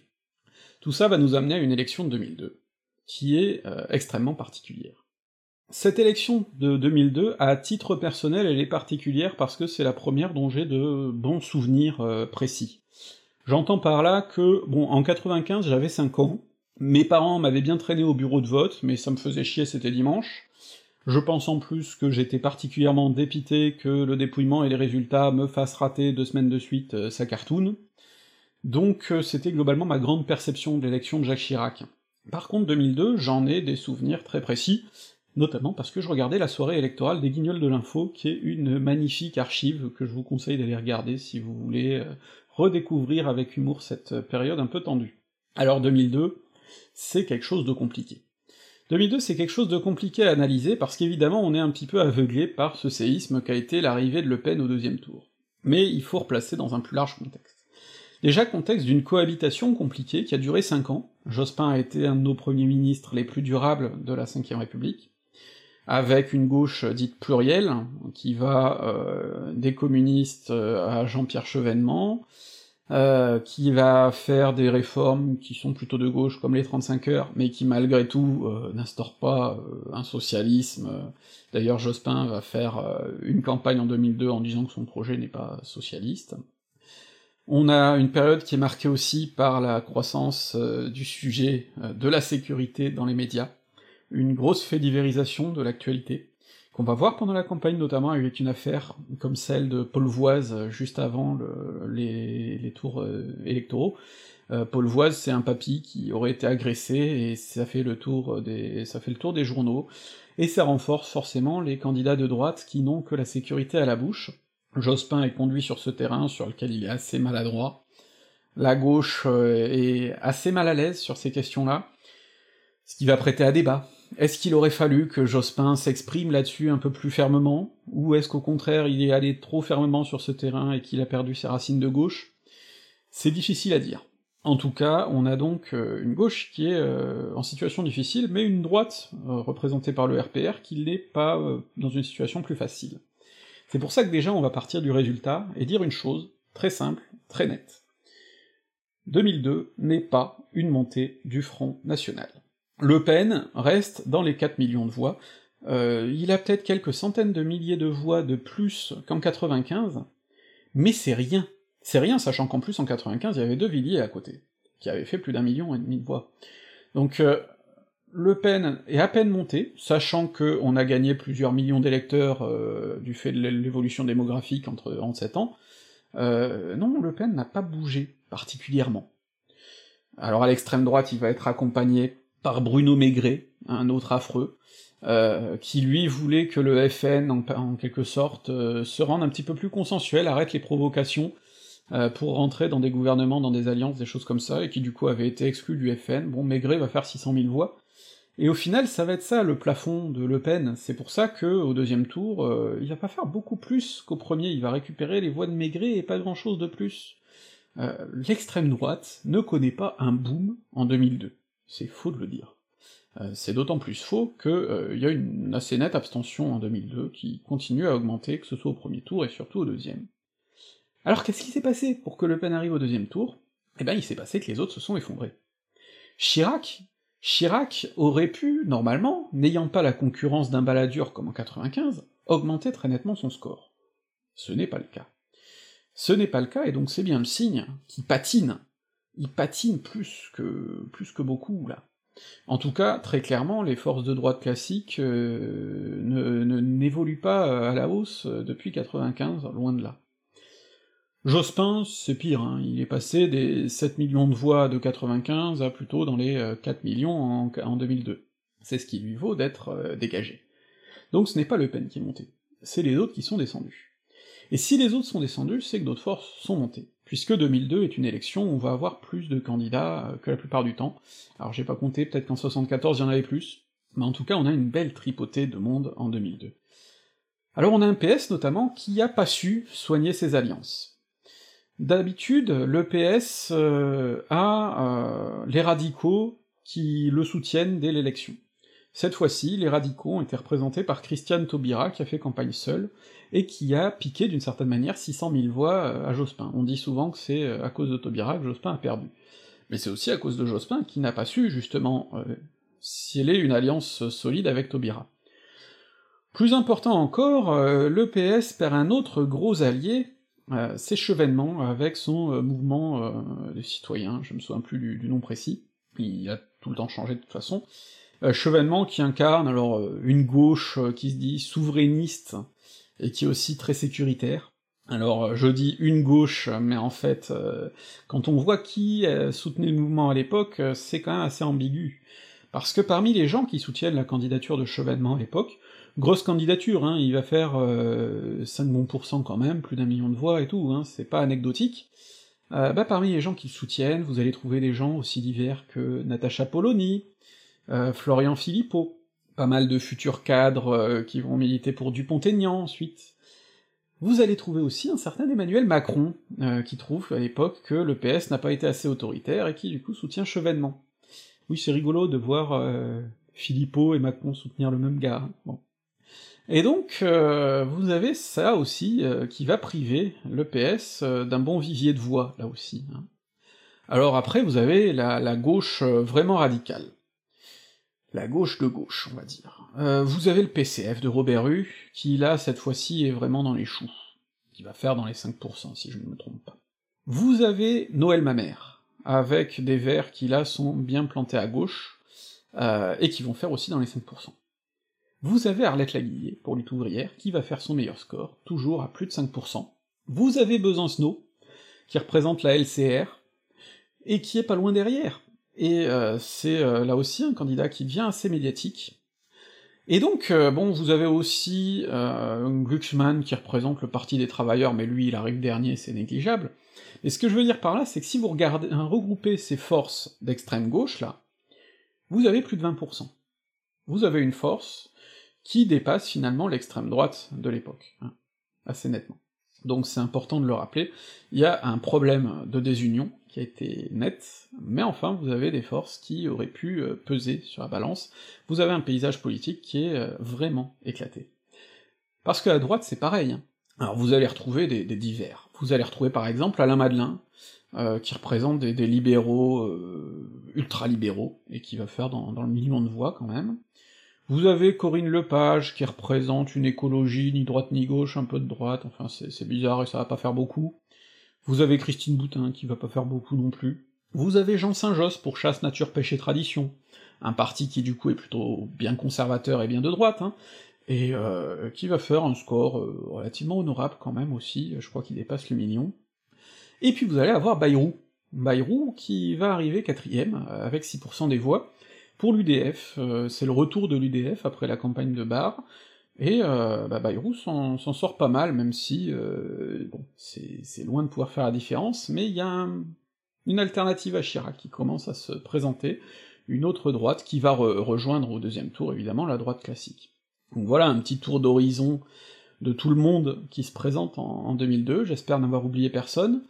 Vous comprenez à quel point c'est donc un beau bazar, vous comprenez aussi pourquoi au deuxième tour, du coup, eh bien vous allez avoir finalement une France euh, coupée en trois, vous allez avoir ceux qui votent Le Pen, qui comme je vous ai dit sont pas si nombreux que ça, 5 millions de Français, c'est pas grand chose. Euh, vous allez avoir ceux qui votent Chirac, 82% des voix exprimées quand même, euh, il est élu comme un président de République bananière, ce qui est logique parce qu'à l'époque, le FN de Le Pen est vraiment un repoussoir et donc c'est un geste vraiment important de voter contre, vous avez des manifs contre Le Pen, des choses comme ça, et puis vous avez ceux qui s'abstiennent, mais globalement l'abstention au deuxième tour euh, baisse par rapport au premier, parce que quand même, le fait d'aller voter contre Le Pen, euh, ça reste quelque chose d'important, quitte à ce que ce soit pour voter blanc. Donc vous avez une, élection qui va quand même marquer les mémoires. Déjà parce que Chirac est à la fois le président le plus mal élu et le mieux élu de la Ve République, le plus mal élu parce que il n'a pas eu 20% des voix exprimées au premier tour, et si on rajoute l'abstention c'est encore pire, qu'au deuxième tour il a une majorité tout à fait artificielle, et que malgré tout il va en profiter. Parce que euh, Chirac aurait très bien pu dire, voilà, j'ai été élu par une coalition énorme, je vais représenter toute cette coalition dans mon gouvernement. Il fait le choix inverse, il fait un gouvernement euh, avec l'UMP qui a été créé dans l'entre-deux tours, qui remplace le RPR, l'Union pour une majorité présidentielle, qui a gagné les législatives, et euh, qui lui permet du coup de gouverner à droite toute. Et ça va être de la droite patente, hein. vous allez avoir 5 ans de mouvements sociaux, euh, contre les lois Ferry sur l'école, euh, contre les lois Fillon sur les retraites puis sur l'école, contre le CPE de Villepin, enfin, vous allez avoir de gros gros mouvements sociaux, hein. des trucs, euh, honnêtement, je sais même pas si ce qu'on a vu sous Macron était d'ampleur comparable pour certains mouvements. Donc on a des, des choses, quand même, qui vont susciter de l'opposition, mais finalement, malgré tout, on voit aussi que, euh, ben en 2002, on a le président le plus mal élu, certainement, de la Ve République, je pense Macron compris, et que, malgré tout, euh, il va pouvoir mener sa politique comme il l'entend pendant cinq ans, sans contestation réelle de sa légitimité. Ce qui vous rappelle à quel point la, la Ve République, encore une fois, est institutionnellement solide, même face à une crise de légitimité. D'autre part, 2002 va être un choc pour la gauche aussi, Personne ne s'attendait à ce que Jospin ne soit pas au deuxième tour. Ça va donc créer un syndrome, hein, le syndrome du 21 avril, euh, avec du coup le désir pour les prochaines élections d'un vote utile, pour s'assurer que ça ne se reproduise plus. Et donc les élections suivantes vont être marquées par euh, cette évolution. Alors pour 2007, plein de questions vont se poser. Qui va se présenter? Le Pen, déjà, c'est assez certain qu'il va y retourner. Quel danger représentera-t-il? Est-ce qu'il va continuer à monter? D'autre part, Chirac. Qu'est-ce qui va se passer? Est-ce qu'il se représente, ou est-ce que, vieillissant, il se retire? Et si oui, qui va le remplacer? Et là, vous avez des luttes de pouvoir à droite, euh, vous avez évidemment Sarkozy, qui, ministre de l'Intérieur puis de l'économie, s'y voit beaucoup, Chirac lui met des bâtons dans les roues, mais Sarkozy est en pleine montée, vous avez Villepin, qui un temps est pressenti comme concurrent à Sarkozy, mais qui se fait griller à cause du CPE. Vous avez Dupont-Aignan, qui tente euh, de créer une espèce de courant à l'UMP euh, eurosceptique euh, dans la foulée du, traité de 2005, mais ça marche très mal. Et donc vous avez quand même une droite pour qui c'est assez compliqué. Alors Sarkozy, depuis qu'il est ministre de l'Intérieur, joue sur une ligne de droite très dure, et il faut bien le replacer dans son contexte, parce qu'aujourd'hui, bon, on a vécu Manuel Valls, on a vécu les sorties racistes de Macron, on a vécu Castaner, Darmanin, tout ça, euh, les ministres d'un parti supposément centriste qui veulent chasser les islamo-gauchistes dans les universités et tout ça. Bon, globalement, on sait que maintenant les, idées euh, de l'extrême droite raciste, elles gangrènent à peu près tout le paysage politique. En 2007, et dans les années qui précèdent, Sarkozy y brise vraiment un tabou, le tabou de la droite décomplexée c'est comme ça qu'il le dit.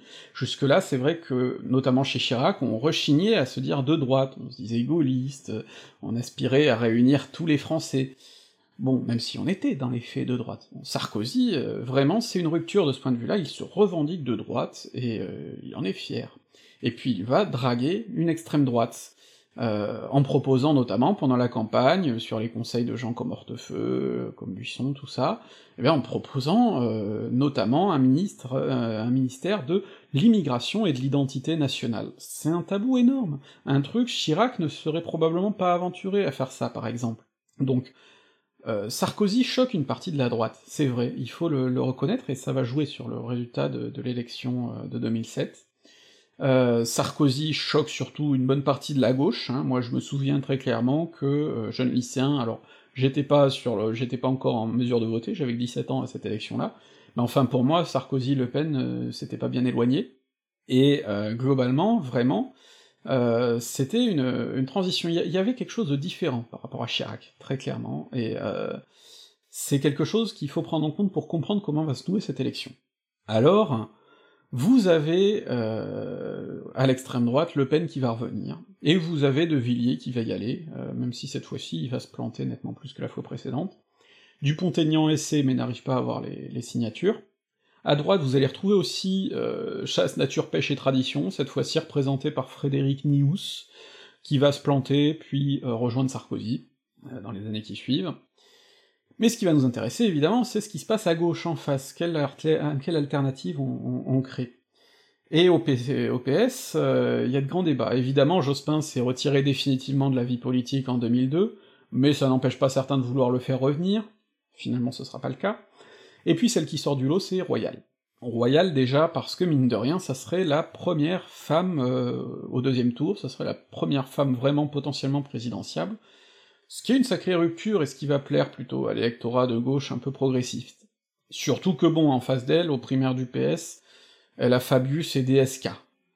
Euh, c'est quand même vachement le vieux monde, quoi. Euh, en plus, Fabius qui fait des sorties sexistes sur qui va garder les gosses. Bon, puis DSK, on sait que c'est quand même pas une icône du féminisme, donc Royal peut assez légitimement se poser en victime face à tout ça. Royal, du coup, est élu assez triomphalement euh, pour, le, pour représenter le PS. Sauf que euh, elle a quand même une campagne qui est plutôt orientée vers la droite, notamment elle retient comme leçon de 2002 qu'il faut vraiment parler sécurité. Entre-temps, en plus, il y a eu les émeutes de 2005, donc elle, elle parle d'envoyer l'armée dans les banlieues, des choses comme ça. Ah, c'est pas tendre, hein, Royal. Euh, mais bon, malgré tout, elle est quand même détestée par une partie de la droite, euh, déjà parce que c'est une femme, et puis parce que ça reste du bobo socialiste, etc., etc., donc euh, c'est particulier, cette campagne. Mais enfin, en tout cas, elle est certainement bien plus populaire que Jospin en son temps. Et puis, dans la gauche radicale, on tente une union qui ne marche pas du tout, on tente de réunir des collectifs, des choses comme ça, pour vraiment ne pas répéter l'erreur de 2002.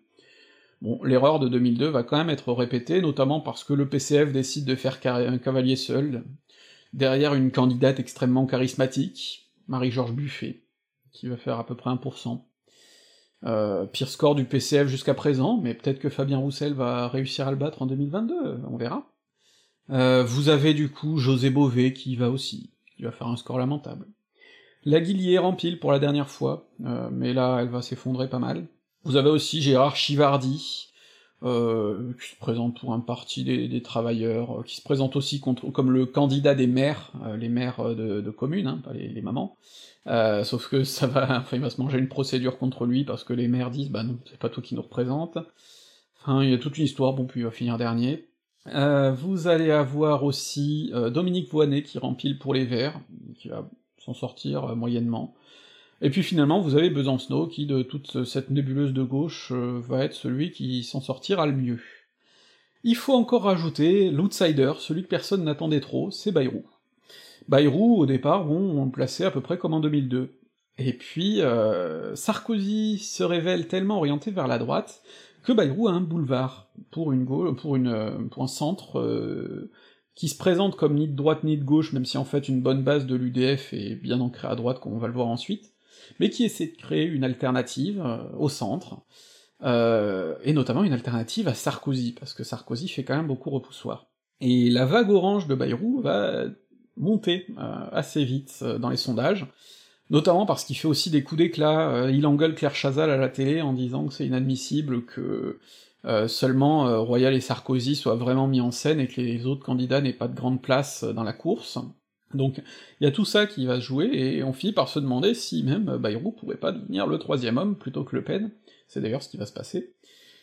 Et on arrive à un, premier tour qui est assez intéressant de ce point de vue-là, parce que bon, je vous ai parlé des scores des petits candidats, Le Pen va baisser, alors Sarkozy va se féliciter d'avoir fait baisser le FN, ben oui, puisqu'il a repris ses thèmes, euh, il a dragué son électorat, donc de fait il a fait baisser le Front National, mais il a imposé ses thèmes partout dans la campagne, grande victoire, merci Nico.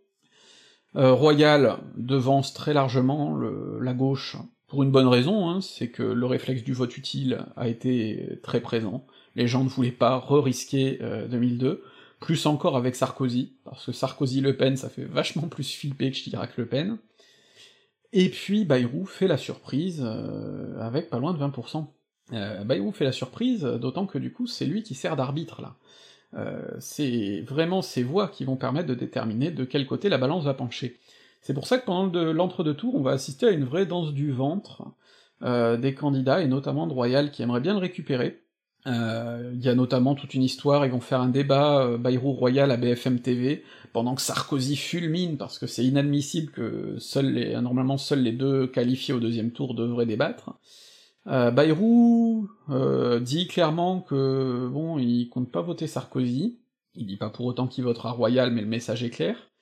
Bon, après il se trouve que la plupart des cadres de l'UDF, par contre, vont partir du côté de Sarkozy.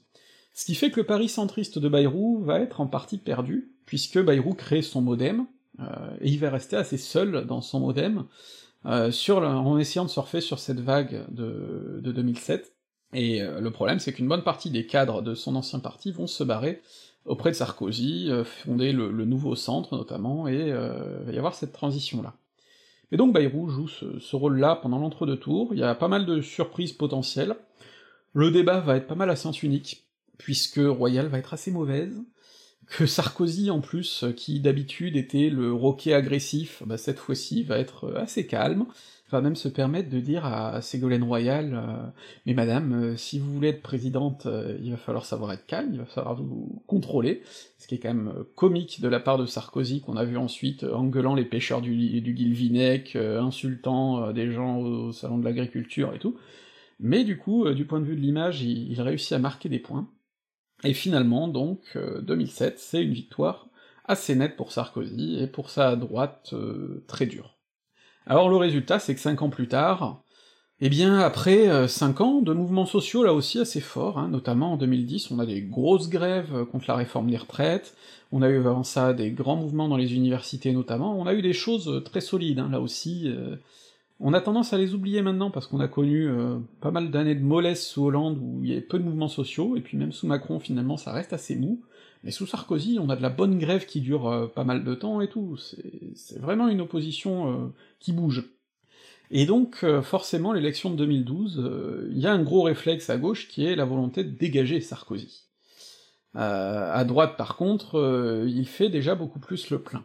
Alors, il y a une nouveauté, c'est que le FN a changé de trajectoire.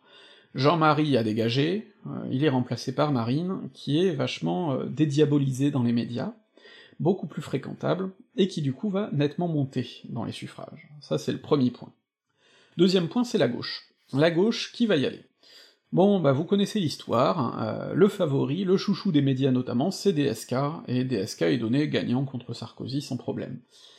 Vous allez assister à l'affaire DSK euh, au printemps 2011, alors c'est assez intéressant la façon dont elle a été traitée, surtout rétrospectivement, Déjà parce qu'à l'époque, bon, pour une affaire de viol euh, assez tangible, et puis où on va avoir ensuite d'autres accusations, et ainsi de suite, bon, aujourd'hui, je pense que personne, euh, à part les, fans de DSK et ceux qui sont dans le déni, ne nie que DSK a fait quand même des, choses euh, au moins problématiques, déjà avec toutes les autres affaires qu'il a au cul, et bon, très clairement est un violeur, très, très certainement. donc on a ça, mais à l'époque on a un traitement qui est totalement différent, et notamment avec un angle très complotiste on se demande s'il y aurait pas l'UMP qui se cacherait derrière pour torpiller sa candidature et tout ça. Et donc le torpillage de DSK, ça, fait un choc dans la sphère médiatique. Alors vous avez un nouveau candidat qui va émerger à la place, c'est Hollande.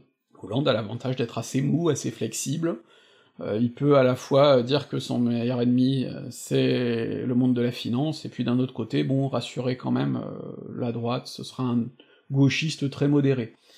Les primaires du PS ont été assez intéressantes en 2011.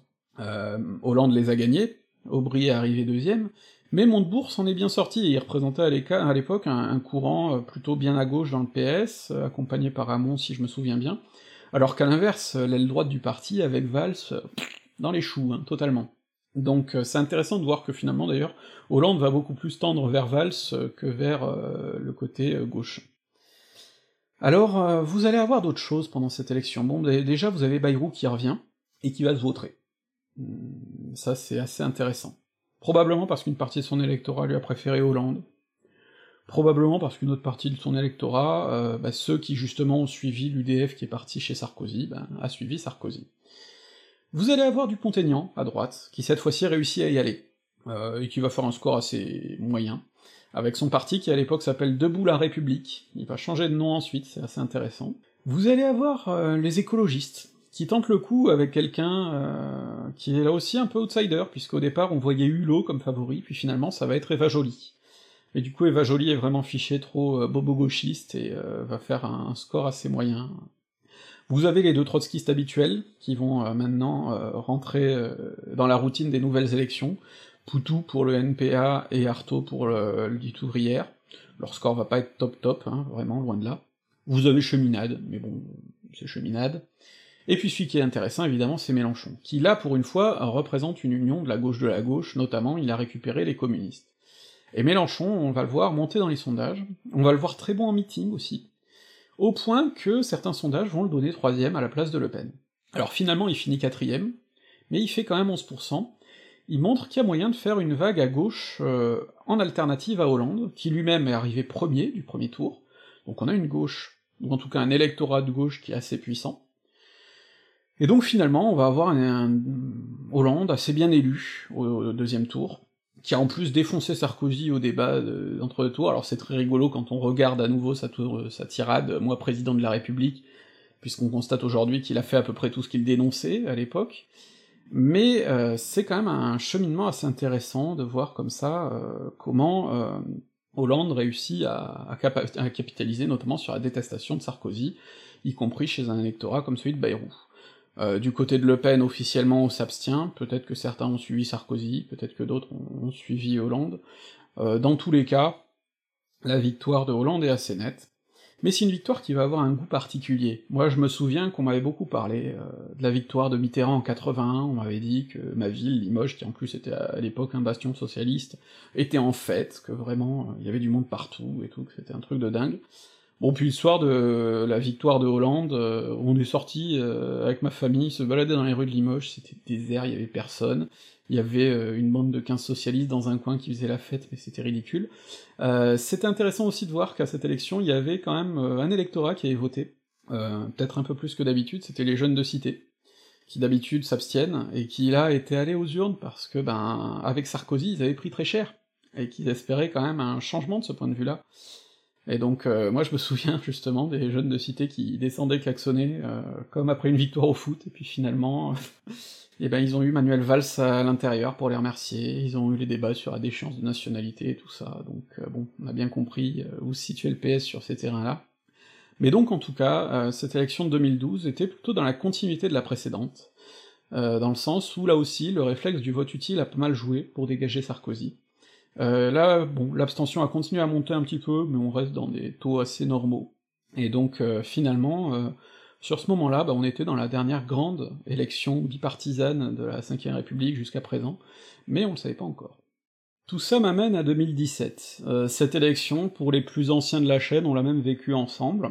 C'est une élection qui a été très particulière très particulière parce que déjà, pour la première fois, un président sortant euh, qui aurait pu se représenter euh, après son premier mandat ne le refait pas. C'est quand même assez extraordinaire. Euh, et c'est la preuve que le quinquennat a changé quelque chose. Parce que le quinquennat, en fermant la porte à toute cohabitation, ben, fait que le président prend tous les coups. Sarkozy a créé une hyper-présidence, qui a fait qu'il s'est fait dégager en 2012, parce qu'il avait pas de Premier ministre pour prendre les coups à sa place, euh, Fillon était assez discret. Et bien de la même façon, euh, Hollande a pris tous les coups, et euh, se rend compte qu'il ne peut pas se présenter décemment. Alors c'est Macron qui va y aller, et Macron là aussi c'est particulier, parce que bon, il a été au gouvernement PS, mais enfin il se présente pas pour le PS.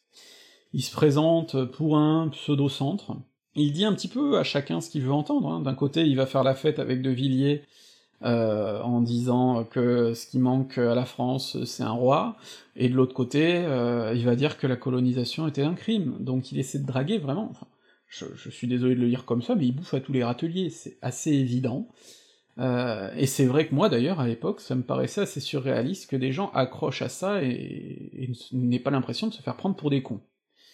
C'était quand même assez visible, et d'ailleurs on voyait ces meetings avaient l'air assez désertés, euh, ça paraissait assez peu convaincant cette histoire finalement. Alors ensuite, euh, vous avez les problèmes dans, chaque camp, évidemment. Alors vous avez le FN, que maintenant euh, tout le monde commence à considérer comme la grande force politique du pays, qui est quasiment assurée d'arriver au deuxième tour, ou en tout cas qui y est bien donnée gagnante. Marine Le Pen a réussi cette dédiabolisation. Parce que on a tellement ouvert la fenêtre d'Overton, que ce soit avec des gens comme Sarkozy, puis avec des gens comme Manuel Valls, que désormais le FN est tout à fait acceptable comme parti. Ensuite, euh, vous allez avoir euh, une autre droite, qui est un petit peu emmerdée, parce que maintenant que le PS a mené une politique qui, sur le plan économique, est tout à fait satisfaisante à ses yeux, eh il faut qu'elle trouve un autre terrain. Ce terrain, elle le trouve notamment à travers la, manif pour tous, et donc les combats qu'on appelle sociétaux. Euh, le combat pour la défense du modèle familial traditionnel, ce genre de choses, va devenir un combat euh, intéressant pour une droite qui a besoin de se différencier de Macron, du PS. C'est comme ça qu'on va voir émerger la figure de Fillon, euh, qui va notamment torpiller Juppé, alors on se souvient d'ailleurs pendant les primaires euh, du fait que Juppé, avec ses discours sur l'identité heureuse, se faisait taper dessus et se faisait appeler Ali Juppé par les partisans de Fillon, après quoi on a eu Bilal Hamon d'ailleurs pour la gauche, c'est vous dire les niveaux qu'on avait atteints dans cette présidentielle, lamentable, je suis désolé de le dire.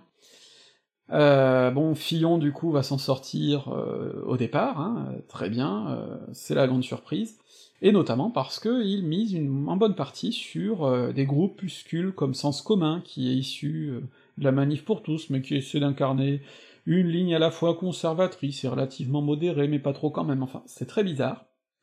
Et donc, euh, bon, ils vont profiter là du fait aussi que le FN s'est peu prononcé sur ces questions-là, notamment parce que bah, le FN vise un électorat relativement jeune, à qui finalement l'homosexualité par exemple ça pose pas d'énormes problèmes, et donc euh, bon, euh, le FN va être un peu prudent sur cette ligne, même si ça plaît pas à la vieille garde, hein, qui reste très homophobe, Euh, mais bon, il y a des figures comme Philippot qui vont euh, jouer dans un apaisement du FN vis-à-vis de ces questions, et donc on va avoir la droite filloniste qui va miser vraiment sur le côté euh, conservatisme dur.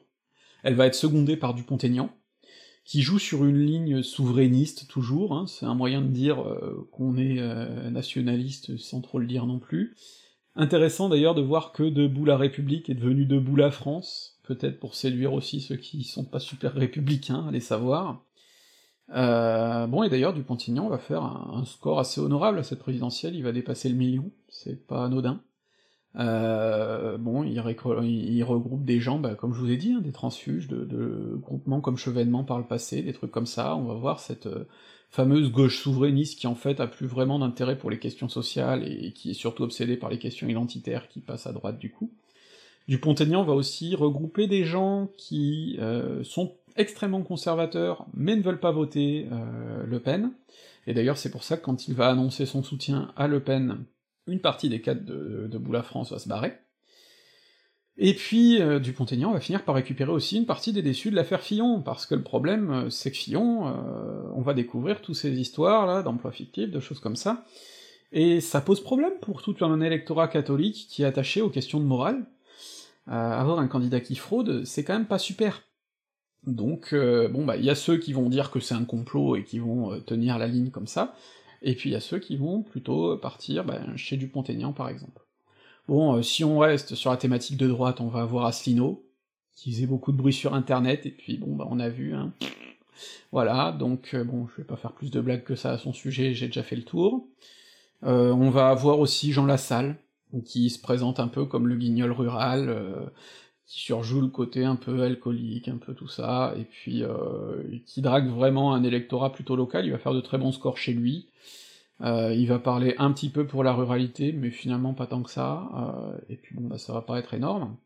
Et puis ce qui est intéressant, c'est ce qui se passe à gauche, évidemment. Bon, à gauche, vous avez les écologistes, qui, depuis la déroute de Joly, savent pas trop où se mettre, il y a ceux qui veulent plutôt partir vers le centre, il y a ceux qui veulent rester très à gauche, euh, finalement, ils vont se ranger, pour ceux qui n'ont pas quitté le parti pour aller chez En Marche, ils vont se ranger derrière la candidature socialiste. La primaire, justement, de la gauche euh, élargie, théoriquement, les socialistes et quelques autres, va donner assez étonnamment une victoire à Hamon, face à Manuel Valls, c'est un vrai désaveu pour le gouvernement, c'est une volonté d'avoir un PS plutôt orienté à gauche. Et avec Hamon, on va voir quelque chose d'assez particulier, parce qu'à Hamon, on sait que rien que son étiquette PS l'handicap, même s'il a le soutien des écologistes. Et beaucoup vont lui reprocher de pas s'être allié à Mélenchon. Alors pourquoi il l'a pas fait? Euh, bah, Ça pose beaucoup de questions. Le PS, c'est une grosse machine. Hamon, c'est la deuxième campagne la plus financée de cette élection 2017, après Macron. Il a plus de pognon que les Républicains, il a plus de pognon que le Front National et tout ça. Euh, c'est 15 millions de dépenses de campagne. S'il n'y va pas, s'il fait pas 5%, ça risque d'être la merde du point de vue de ces investissements-là. Et le PS, c'est aussi un appareillage d'élus, etc. De ce point de vue-là, euh, ben je pense que Hamon était aussi en partie coincé par des raisons autres que euh, purement politiques. Reste que donc euh, la grosse candidature de gauche, si on passe les habituels trotskistes que sont donc Poutou et Artaud, eh bien la candidature de la gauche va être représentée aussi par les Insoumis et Mélenchon. Et là aussi, ça va être intéressant parce que Mélenchon veut augmenter cette union de la gauche, et il récupère tous les déçus du hollandisme, c'est évident, mais il veut aussi aller chercher plus loin, et il va jouer sur une frange un peu nationaliste, notamment pour récupérer justement les fameux souverainistes qui se croient encore de gauche. Euh, c'est comme ça qu'on va voir des drapeaux français et la Marseillaise dans ces meetings, alors qu'avant c'était plutôt du drapeau rouge et de l'international. C'est comme ça aussi qu'il va aller pêcher les gens comme euh, Kuzmanovic, euh, qui jusque-là faisait euh, du coup, enfin qui, va assurer notamment sa campagne sur les thèmes liés à la défense, ce genre de choses. Bon, aujourd'hui on sait hein, que c'est quand même un gars bien à droite, euh, qui d'ailleurs s'est fait virer du parti parce qu'en fait il était raciste, sexiste et tout ça, hein, ça c'est clair. Mais donc euh, vous avez eu cette tentative de mélange des genres, peut-être pour élargir un peu la base, qui va poser une grande question d'ailleurs en 2022. Est-ce que cet élargissement va se maintenir maintenant que, quoi qu'on puisse lui reprocher, il est assez manifeste que la France Insoumise s'est réorientée vers la gauche quand même, euh, a préféré justement des gens comme Obono, Kuzmanovic, donc c'est assez significatif quand même. Euh, comme positionnement politique, quoi qu'on reproche à la FI par ailleurs. Donc tout ça, ça va être intéressant de voir ce que ça va donner à l'avenir. Une chose est sûre donc, c'est que quand on regarde les résultats, on a un paysage politique qui est éclaté. L'abstention, évidemment, a beaucoup monté, euh, on est, si je me souviens bien, autour de 25%, un quart des électeurs ne sont pas venus voter. Malgré tout, on reste en dessous des records euh, de 69 notamment. Euh, donc c'est un point à garder en tête, hein, parce que je vous rappelle en plus que le corps électoral continue à s'accroître du fait qu'on est de plus en plus nombreux, donc les Français ne se sont pas non plus totalement désintéressés de cette élection, loin de là, et c'est important de s'en souvenir. Deuxièmement, c'est que ce qui reste euh, est réparti en quatre gros pôles finalement. On va avoir euh, la droite très libérale de Macron, qui a récupéré euh, des gauchistes qui ont voulu y croire, hein, sûrement pour certains, et qui a récupéré aussi ceux qui veulent continuer à se dire de gauche, mais qui en fait sont bien de droite, au moins sur les plans économiques. On va avoir une droite conservatrice, celle de Fillon, qui s'est bien maintenue malgré les affaires, il arrive troisième, ça a pu surprendre. On va avoir l'extrême droite de Le Pen euh, qui reste euh, attendue au deuxième tour. Et puis on va avoir Mélenchon qui quand même n'est pas loin derrière Fillon euh, et n'est pas loin derrière Le Pen. Et donc on a quatre grosses forces qui finalement s'égalisent à peu près. et ça c'est intéressant parce que ça montre que si on rajoute en plus l'abstention, ça fait cinq grosses forces, et l'abstention est le premier parti de France. Mais évidemment, ça montre un paysage politique totalement éclaté. Alors le deuxième tour va avoir cette particularité que du coup, on pourrait avoir une réitération de 2002, sauf que Macron euh, ne fait pas autant l'unanimité, et que euh, Le Pen ne dégoûte pas autant que le père, donc on va avoir beaucoup d'abstention. On va avoir Macron qui gagne quand même largement, mais du coup, euh, qui n'a pas recueilli la moitié des, voix des électeurs, hein, en fait, si on prend en compte l'abstention, le vote blanc aussi qui explose très largement, ce qui est un moyen de montrer que des gens ont adhéré quand même au système de vote et aux institutions, mais ont refusé l'offre qui leur était proposée. Donc euh, tout ça montre quand même une vraie défiance envers Macron, et plus largement d'ailleurs envers l'élection, même si, comme je vous l'ai dit, on n'est pas dans un record, et Pompidou avait euh, survécu à pire. Donc on a quelque chose de compliqué là qui se dessine, euh, et c'est vrai que moi en, 2017, au lendemain de l'élection, je me demandais comment Macron pourrait gouverner un pays comme ça. On était un an après Nuit debout, les manifs contre la loi travail, un mouvement social qui se réveillait. Euh, puis c'était aussi, on pouvait se poser la question du quelle majorité pour Macron, euh, qui a présenté beaucoup de bras cassés, de gens totalement novices de la politique aux législatives, et qui a gagné il a gagné une majorité absolue, il a récupéré, c'est vrai, tous les opportunistes du coin, euh, mais il a gagné. Et globalement, quoi qu'on en dise, euh, il a tenu, il est encore là cinq ans après. Pour un homme qui devait gouverner un pays ingouvernable, c'est pas mal. D'autant plus qu'il y a eu une pandémie mondiale, euh, avec des mesures sanitaires énormes. Alors finalement, bon, les gugus qui crient liberté, liberté contre le pass sanitaire et qui balancent éventuellement des banderoles antisémites tout en disant non, non, non, non, c'est minoritaire, eh ben, il représente pas grand monde euh, par rapport au corps électoral, hein, par rapport à tous ceux qui sont allés voter, que ce soit Macron ou pour d'autres par exemple. Les Gilets jaunes, certes c'était un mouvement assez important, qui avait des modalités d'action assez inédites pour certaines, mais en termes d'ampleur, euh, on est quand même, euh, je pense, assez loin même de grèves qu'on avait pu voir en 95, et peut-être même sous Sarkozy. ce que je veux dire par là, c'est que Macron n'a jamais vraiment tremblé et que finalement son euh, qu'ils viennent me chercher, qu'on a pris pour de l'arrogance, c'était peut-être une certitude. C'était peut-être la certitude que les institutions de la Ve République sont tellement solides, les Français tellement légalistes, que finalement celui qui est élu fait ce qu'il veut pendant cinq ans. Euh, ce qui doit nous prêter à réfléchir sur la solidité de cette Ve République qui est, à mon très contestée, et à mon avis légitimement, mais qui reste extrêmement solide euh, sur ses appuis, même quand la légitimité est très douteuse. Et donc, euh, je pense que c'est la, grande leçon de 2017, c'est que finalement, euh, même après une élection euh, ingagnable, d'un candidat que tout le monde voyait comme une baudruche, qui se faisait foutre de lui en permanence sur internet et tout ça, qui avait fait une mauvaise campagne, qui a été un des présidents les plus mal élus de la Ve République, et ben malgré tout, il a réussi à rester au pouvoir, avec des mesures toujours plus impopulaires, qui malgré tout ne l'ont jamais fait dégager. Et pour cause, je pense qu'en France, on a une culture qui fait qu'on rejette le coup d'État. C'était vrai sous la Troisième République, c'est encore vrai aujourd'hui. Euh, que ce soit De Gaulle ou Pétain, euh, qui ont été les plus proches euh, du coup d'État, Ils ont fait ça en se donnant des apparences de légalité et surtout une légitimité donnée par les institutions. Donc pour faire simplement, je pense que si les gilets jaunes avaient pris l'Elysée par exemple, déjà je sais pas ce qu'il en serait sorti, mais en plus je pense qu'une grande majorité des Français n'auraient pas approuvé le coup. Euh, donc ça pose question, et ça pose question sur euh, ce qu'on peut envisager pour l'élection qui vient. Alors maintenant que ce long retour sur l'histoire de l'élection est terminé, euh, on va pouvoir poser quelques questions. Et c'est le moment où je vais peut-être éventuellement me faire des ennemis, même si je vais rester sur une posture qui est assez modérée et incertaine, parce que c'est ce que je suis en ce moment, incertain. Euh, déjà, je pense que euh, en 2017, personnellement, j'ai péché euh, par mes connaissances du passé, justement. J'ai cru qu'on assistait à quelque chose d'inédit en termes d'illégitimité présidentielle, alors que finalement, quand on regarde 2002 et surtout 69, c'est rien de nouveau. Et 69, c'était juste après 68, j'ai pas besoin de vous le dire, et pourtant, il s'est pas passé grand-chose. Du coup, je suis aujourd'hui assez convaincu que euh, l'élection présidentielle reste le moment qui mobilise le plus de Français, politiquement parlant, bien plus que n'importe quel mouvement social, bien plus que n'importe quelle lutte, finalement, et que, de fait, il est difficile de faire sans. C'est pour ça que si euh, en 2017 j'étais abstentionniste militant parce que je considérais qu'il était possible de créer quelque chose ailleurs, euh, aujourd'hui je suis devenu un probable électeur dépité. Euh, quelqu'un qui votera pour le moins pire, euh, par rapport à mes idées. Dans ce, cas actuel, ce sera vraisemblablement Mélenchon. Euh, parce que je pense qu'on ne peut pas se couper de ce moyen-là d'orienter la vie politique du pays.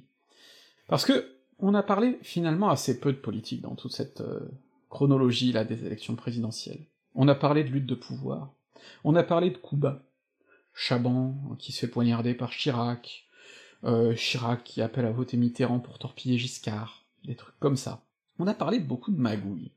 On n'a pas tant parlé de programmes que ça. Et pour cause, les programmes ils engagent que ceux qui y croient. Institutionnellement, notre président, une fois élu, peut faire ce qu'il veut.